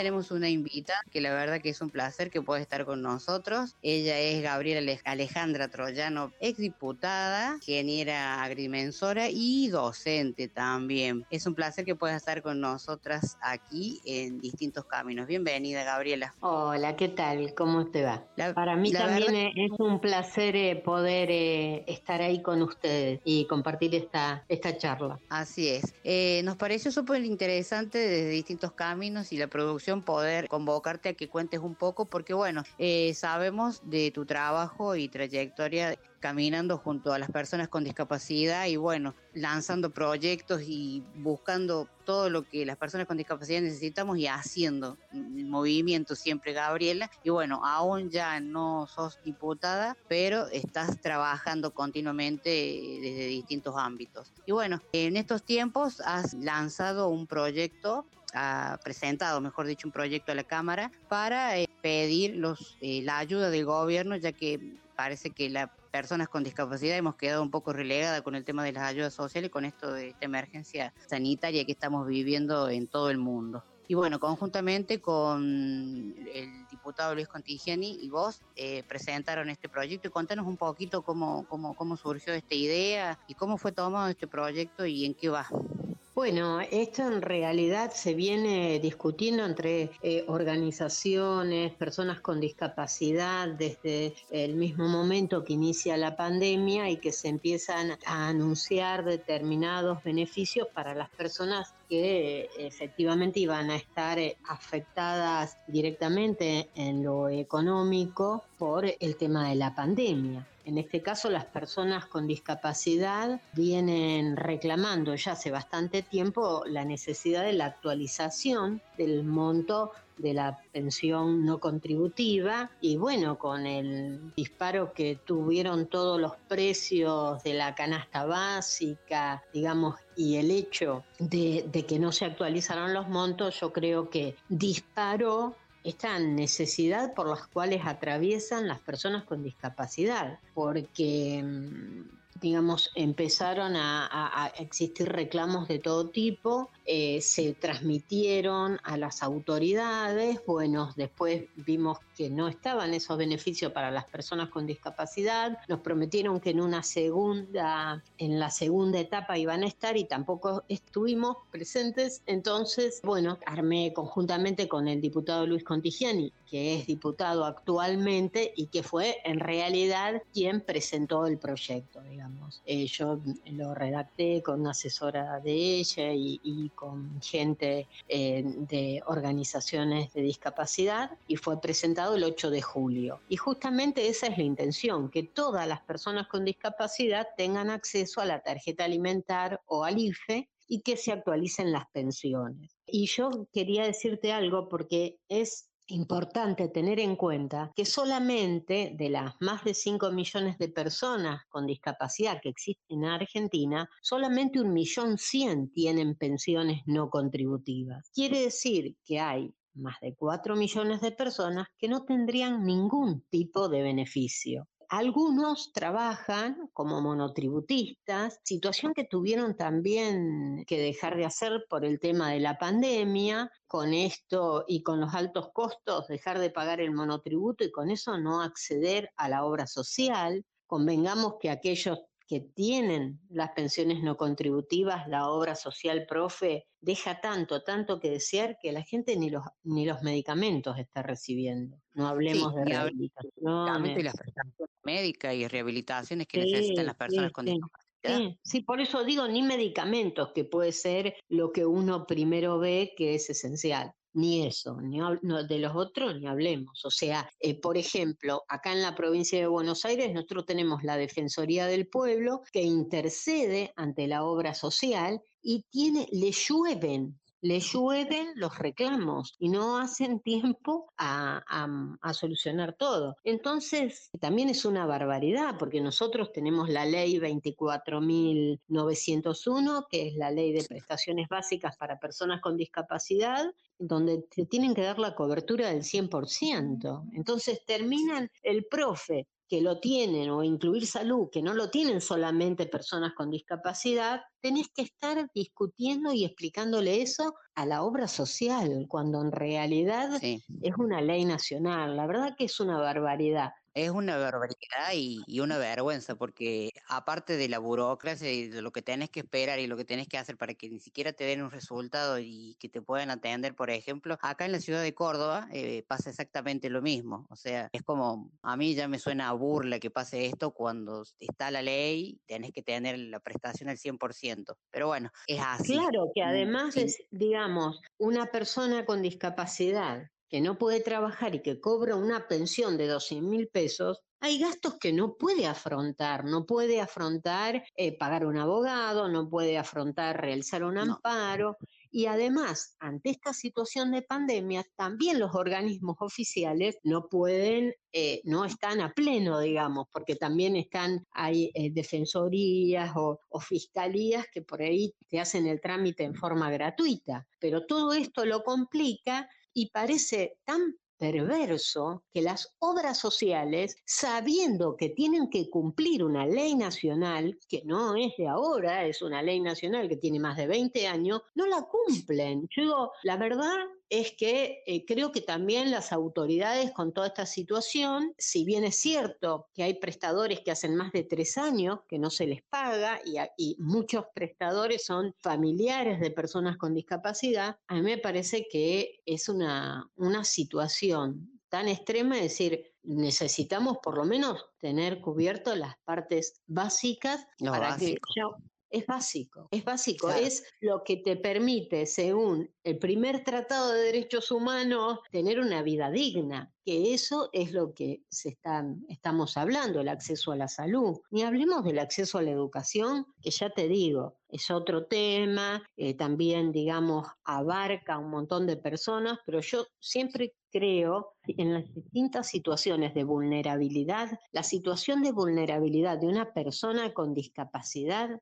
es, está siempre agravada en un grado más. ¿Por qué? Vos pensás que una persona puede estar debajo de la línea de pobreza y no tener, por supuesto, servicio de Internet, con lo cual no está accediendo a una educación en esta época de pandemia. Pero la persona con Totalmente. discapacidad va a tener el agravante de que el material tiene que estar en formato accesible, porque si no está en formato accesible, tampoco lo va a poder hacer. Y esto es siempre así, porque cuando vos ves, tenés que salir a ir al médico. Y si vos sos una persona con discapacidad que no tenés auto para movilizarte y no tenés transporte accesible, ¿cómo haces para llegar? Digamos, son todas cuestiones que van agravando. O cuando no Sí. hay un, un- un- el personal médico Capacitado. o auxiliar no está capacitado para recibir a una persona con discapacidad, permitirla que acceda al intérprete de lengua de señas. Bueno, hay múltiples situaciones que se presentan, ni hablemos si tenés un método de comunicación alternativo o aumentativo, digamos, ¿no?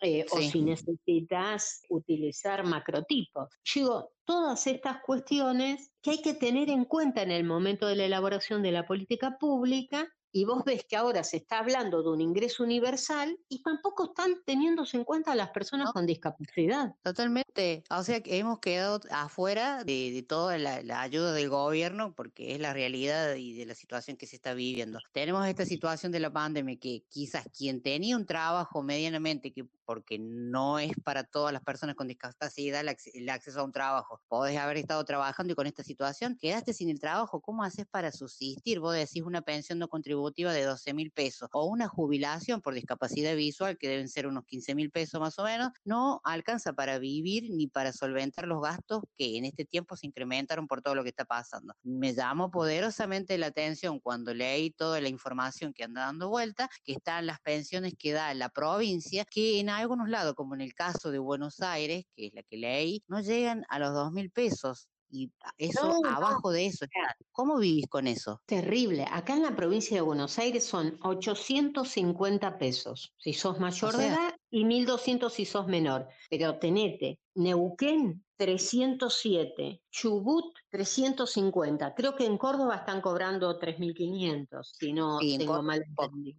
En Córdoba es un poquito más, pero a ver, es Bueno. como muy loco porque tú te decís Chubut, decís esas provincias del, del sur de la Argentina que son unas, unas provincias que están económicamente un poco mejor que otras provincias y podría ser un poco mejor la, ni siquiera da para decir que es una ayuda, porque me parece que es una burla. Claro, muchos lo hacen por el acceso a la obra social, que como el, la prof- el profe es tan desastroso, por ahí, bueno, y digamos, en el interior del interior siempre los reclamos y llegan, pero súper tarde. Eh, por eso, pero mucha gente se ha volcado a la pensión no contributiva nacional, que es de 12 mil pesos, pero que como no existe la obra social para una persona con discapacidad, no tener acceso a la salud es esencial, a los tratamientos, a las ayudas, a los apoyos, Sí. digamos, es parte de, de su vida digna. Entonces, bueno, e- es lo que escuchamos cuando escuchamos que no pueden tener la misma rehabilitación y una persona que requiere rehabilitación permanente, no tenerla significa quedar postrada. Entonces, son cuestiones complejas. Hablemos de un electrodependiente, por ejemplo. Yo digo,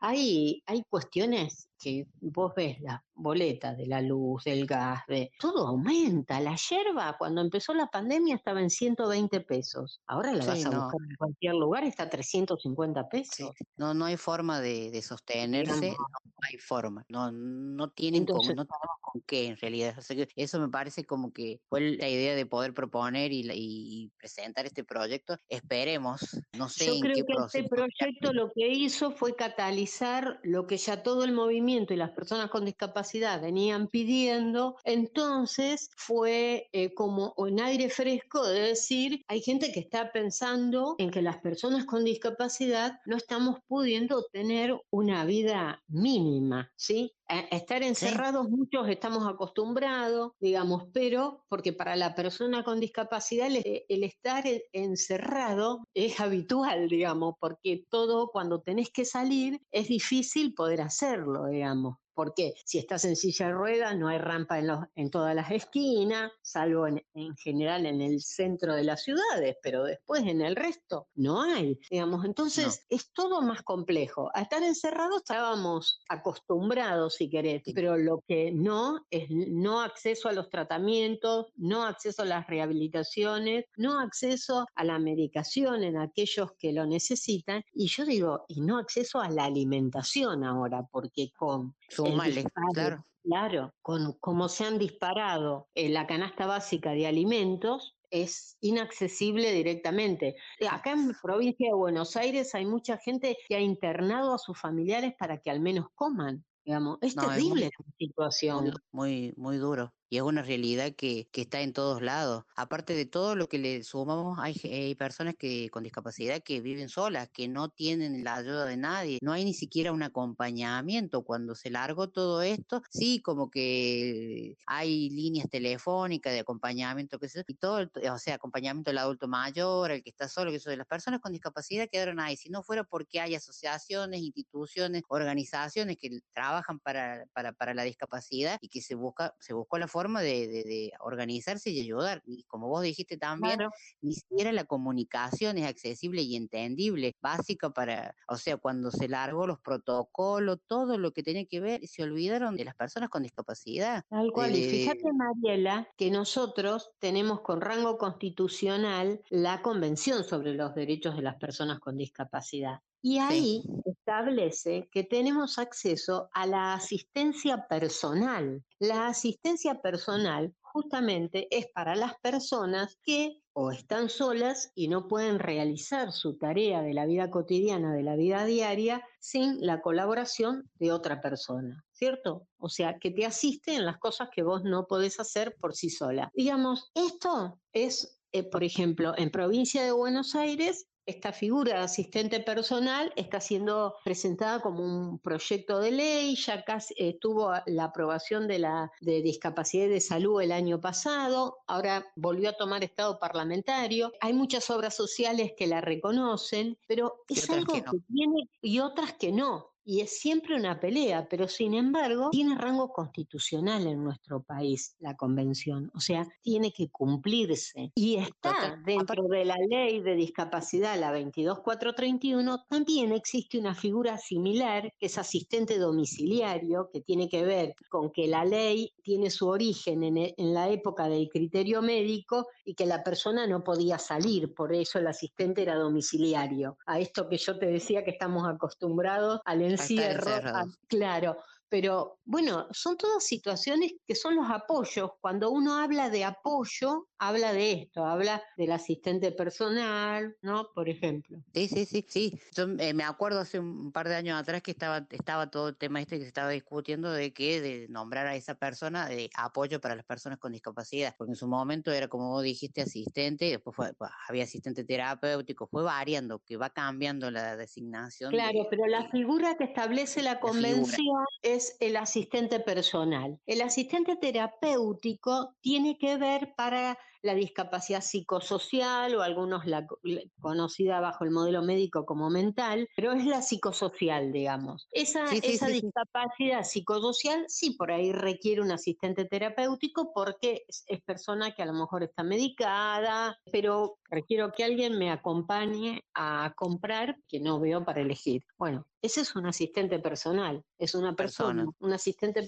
que va con vos a acompañarte, no sé, a realizar los pagos, a, a hacer las compras, a, hacer cuestiones que uno por no ver tenga que requerir el- la asistencia o el apoyo de otra persona, digamos, pero Sí, sí. digamos, esa es la, no es que no existe más la asistencia personal, la asistencia personal existe a través de la convención, es una figura básica. Eh, en los niños se le llama cuidador, Eh, y nosotros en discapacidad resistimos a la palabra cuidador porque decimos a, a los que se cuidan son a los niños. Eh, Entonces, el- bueno, es la figura de asistente personal. ¿Por qué? Porque quien tiene la, la capacidad de decidir acerca de lo que hace es la misma persona con discapacidad. El asistente lo que hace es eh, atendiendo al... Exactamente, asistir. Pero la que decide es la persona con discapacidad. Y eso es un poco eh, la diferencia claro, del pero- cuidador para, para niños, ¿no? Claro, pero nos encontramos en, en esto, sí está en la convención,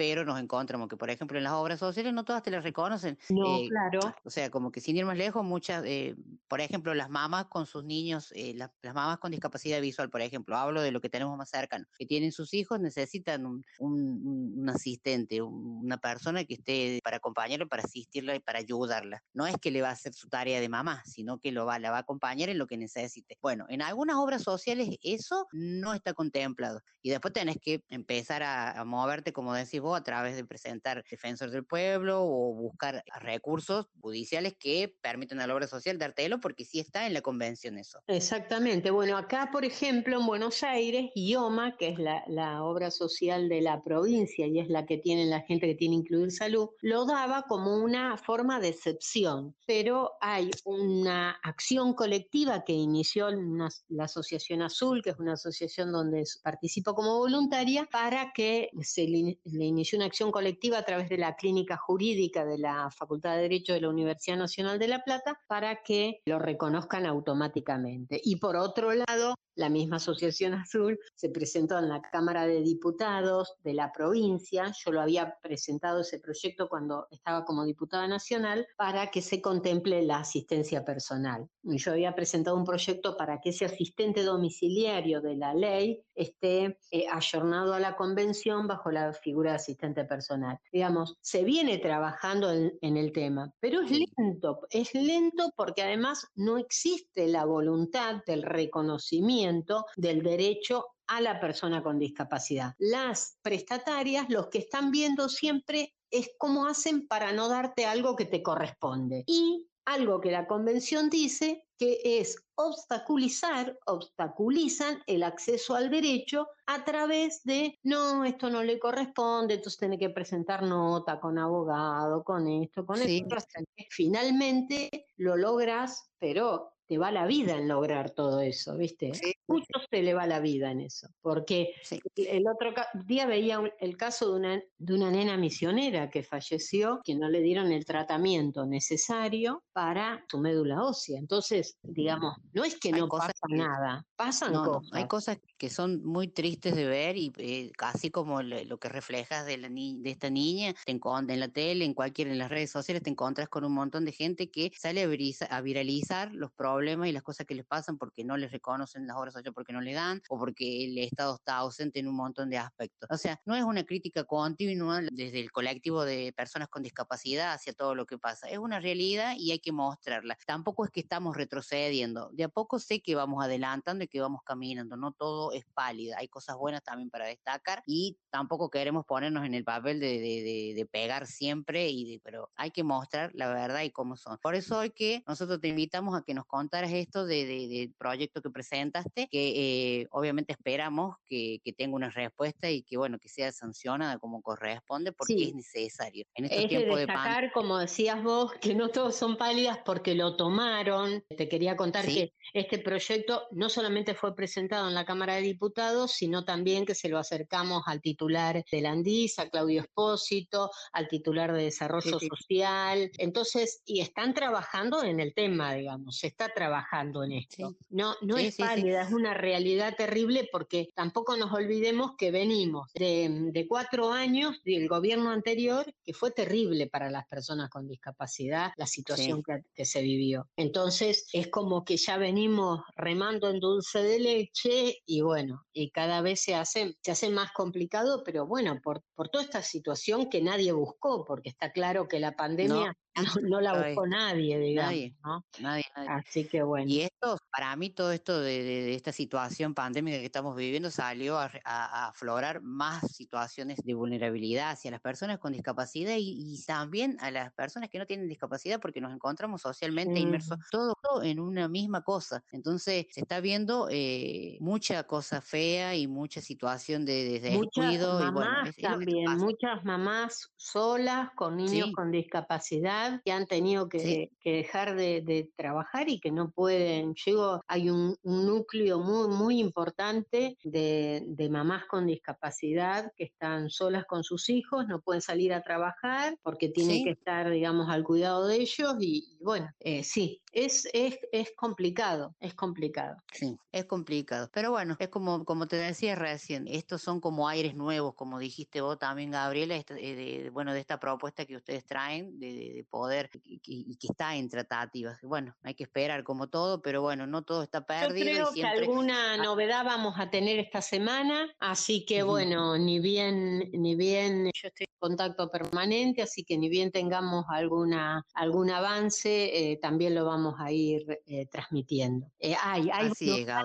hay voluntad. Yo creo que un avance importante fue una resolución del ANDIS en donde establece también que no se le quite la pensión a la persona con discapacidad que trabaja. Creo que eso es un pedido del colectivo que fue reconocido inmediatamente, ¿no? Digo, bueno, tenemos que mm, estar con nuestra voz y, y dar a conocer las situaciones que nos pasan, porque muchos no las conocen, porque solamente un familiar de una persona con discapacidad o la misma persona con discapacidad puede saber por todas las situaciones que uno tiene que atravesar. Entonces es importante decirlas, es importante manifestarlas, visibilizarlas y, eh, y hacer cumplir la legislación vigente. Con que se cumpla la legislación vigente ya tenemos un gran avance. Y modificar las que faltan modificar para el cumplimiento pleno de la convención. Sí, tenemos mucho camino por andar todavía con, con- todo lo que corresponde, con todo lo de la, ley para las personas con discapacidad que sí están, pero bueno, a veces eh, hay situaciones donde se hace la vista gorda. Pero bueno, esto es lo bueno para marcar y mostrar de que, bueno, es- está trabajando, que está haciendo algo y que hay gente que tiene disponibilidad y ganas de hacer cosas también. Y bueno, en este caso es el tuyo, que ya venís la- trabajando, laborando hace mucho por la discapacidad. Y bueno, eso es lo bueno de esto, que, bueno, que hay quienes visibilicen y, y salgan, se pongan en acción por, por la discapacidad. Así que bueno, para nosotros ha sido un placer. Ten- mira, si tenemos que hablar, podemos pasarnos uno, dos, tres programas hablando, porque hay todo para hablar y, y decir. Pero bueno, lo bueno está en que, bueno, que, que hay donde poder hablar y donde poder plasmar y que tenemos cómo mostrarle a la gente que hay mucho, hay muchas cosas que se están haciendo y esto de poder hacerle saber al otro de los derechos que tiene y de lo que tiene que reclamar y que lo que reclama es justo, ¿no? Así que bueno, Gaby, ¿algo más para cerrar? ¿Alguna cosa que quieras destacar? Si alguien se quiere conectar con vos. eh, Bueno, que se conecten, yo digo por mi página, porque yo tengo mi página, que hay que buscarla como página, Gabriela Troyano, y tengo mi Facebook, pero ya no, no puedo aceptar más. Tengo como 80 solicitudes de amistad pedidas que no puedo confirmar porque tengo superado el número. Eh, hay más, hay gente que me dice, sacalo a este, poneme a mí, a mí me da gracia. Eh, no,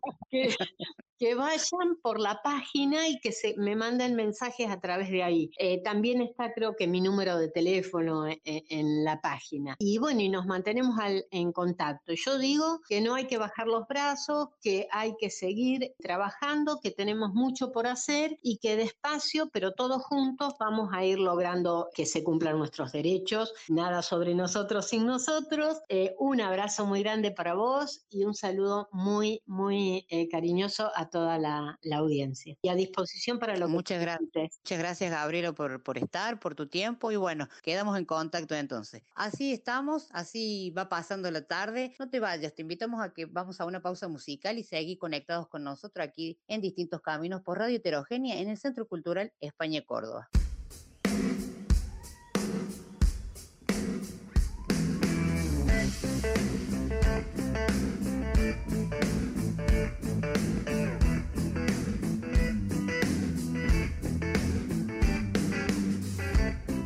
Das vueltas en mi cama yeah.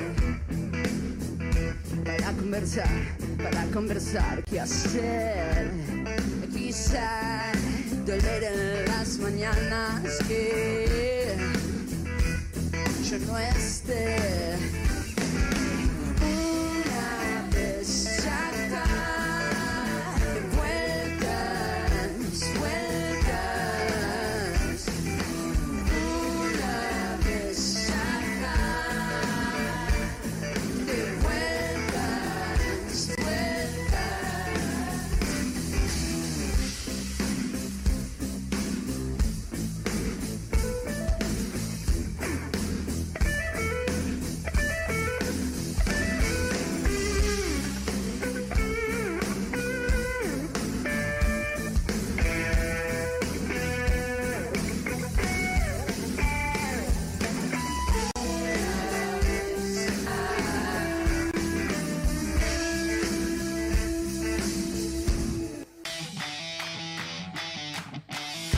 En Spotify y volvé a escuchar la entrevista que tanto te gustó.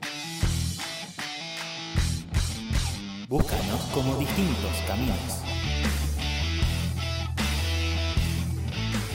Hoy te vi con él abrazaste igual que me abrazaste a mí. Hoy te vi con él y lo besaste igual que me besaste a mí. Hoy te vi con él, eso me dolió, se rompió mi corazón.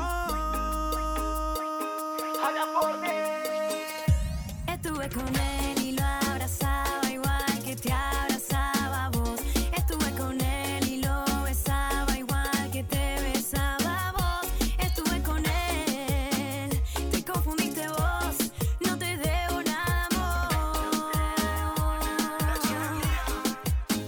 La vuelta.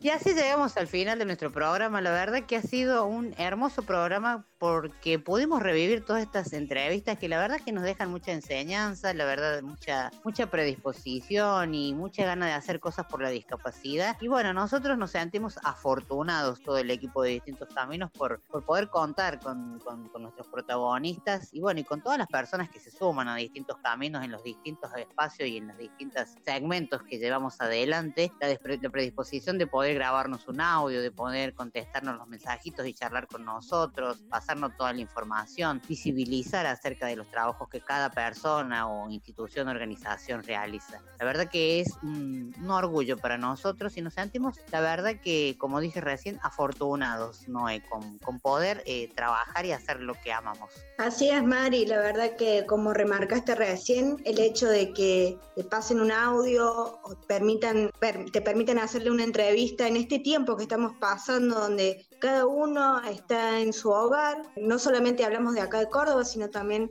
de varios países, porque este año Distintos Caminos ha, sido internacional, hemos tenido muchos protagonistas y personas que nos mandan a través de su audio el trabajo que realizan en diferentes partes del mundo.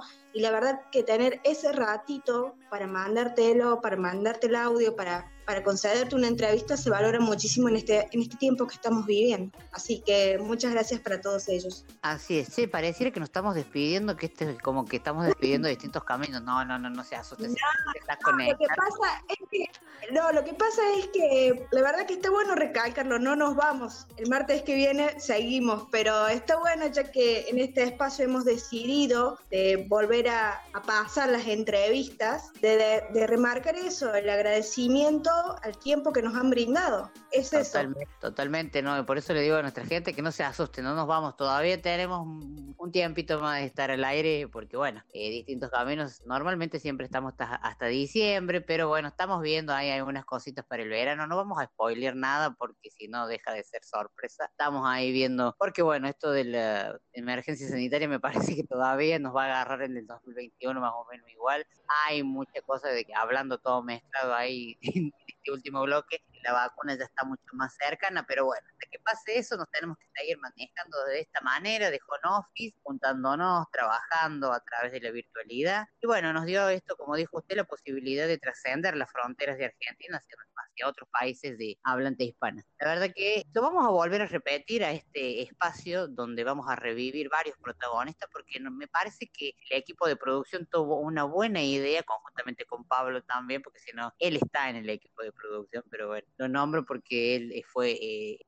ideó esta de, de armar este programa con protagonistas y la verdad que es- lo aplaudimos y aplaudimos todo el equipo de poder tener esta posibilidad y lo vamos a volver a hacer eh, de acá un tiempito de nuevo con otros protagonistas, en este, en este caso eh, ha sido local los protagonistas, ya vamos a armar algo internacional también con los protagonistas de otros países. Y bueno, es lindo destacar eh, el trabajo que cada protagonista ha plasmado en nuestras entrevistas, como por ejemplo Carlos Vera Flores, trabajo de ser guía de museo, siendo una persona sorda, que, que no vamos a marcar el hecho de que sea una persona súper especial o todopoderosa porque es sordo, sino por la capacidad de poder seguir y querer llevar la cultura más allá y de que otras personas tengan la posibilidad de acceder a poder disfrutar de, de- del museo y que sea accesible. O por ejemplo, Gustavo Arce con Leemos para Vos, de, de acercar la lectura a las personas con discapacidad visual a través de audiolibros, de relatos hablados. Esas cosas son eh, súper importantes porque es una manera de que las personas con discapacidad puedan tener acceso a todo. de- hablando desde lo cultural, desde lo deportivo, desde la salud, desde el derecho, desde la sexualidad, en todas las aristas que nos podamos imaginar que un ser humano tiene derecho y que, eh, que puede hacer, desde todos esos aspectos nosotros los vamos abarcando. Así que la verdad que ha sido un golazo este programa, me encantó. Ya antes de terminar el programa, no podemos dejar pasar que el próximo domingo es el Día de las Madres y queremos estar presentes con un humilde saludo. Seguramente Pablo va a buscar algún tema para cerrar este programa, para dedicarle a todas las mamás. Y la verdad que decir, saludar a las mamás para quien los la tienen y para quienes no la tenemos es llevarlas en el pensamiento y homenajearlas eh, con, con el recuerdo, con todas las cosas lindas que uno ha pasado.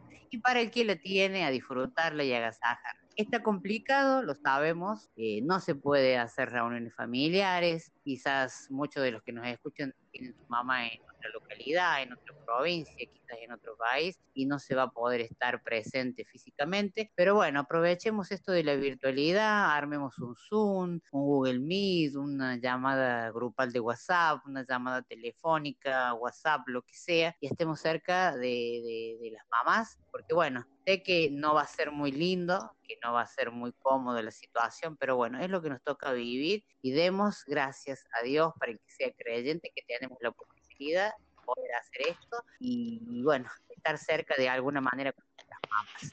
No sé, chicos, si ustedes quieren saludar, obviamente seguro que sí, ¿no? Eh? Sí, la verdad que comparto todo lo que, lo que dijo recién. Hay que aprovechar este tiempo para, para estar con ella y desde las diferentes perspectivas, ya sea que esté viviendo con, con ella en la casa o a través de la virtualidad, como usted nombraba, eh, todas las herramientas que uno tiene ahora para, para poder estar cerca, no físicamente, pero sí a través de, de una pantalla. En lo personal, quiero saludar a mi madre. En su día tengo la dicha de poder pasar este domingo con ella acá en casa, porque vivo con ella, pero destaco eh, el esfuerzo que hace ella y todas las madres en esta época y espero que pasen un hermoso día porque es, es lo que se merecen. Pablito.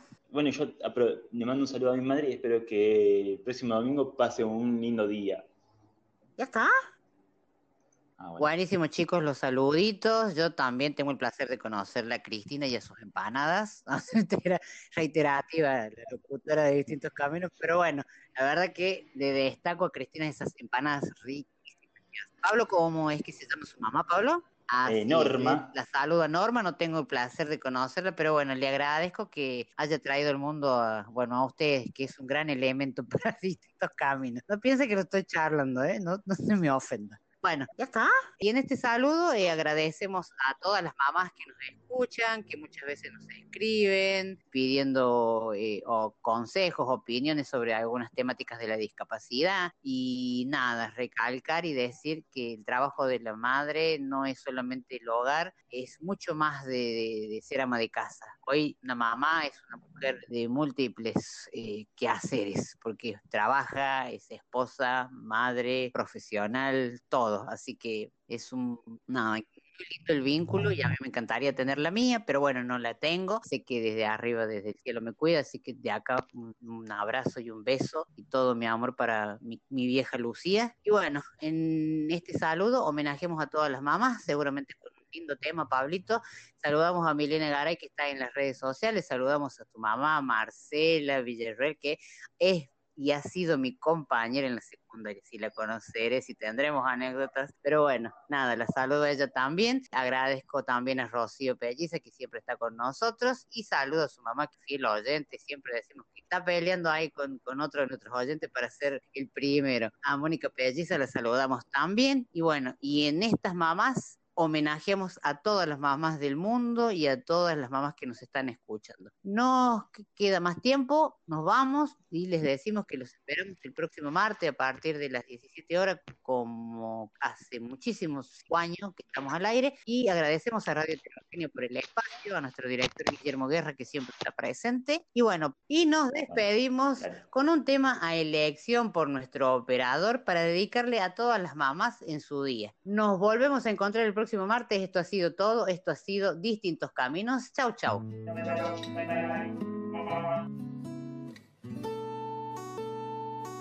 Esta canción está dedicada a todas las madres, especialmente a la mía. Son tantos años que entregaste de tu vida, criando, Reemplazar, reemplazar, reemplazar, reemplazar. Tanto que has hecho por mí cuando niño no comprendí tras los años que has sufrido, sin embargo he tenido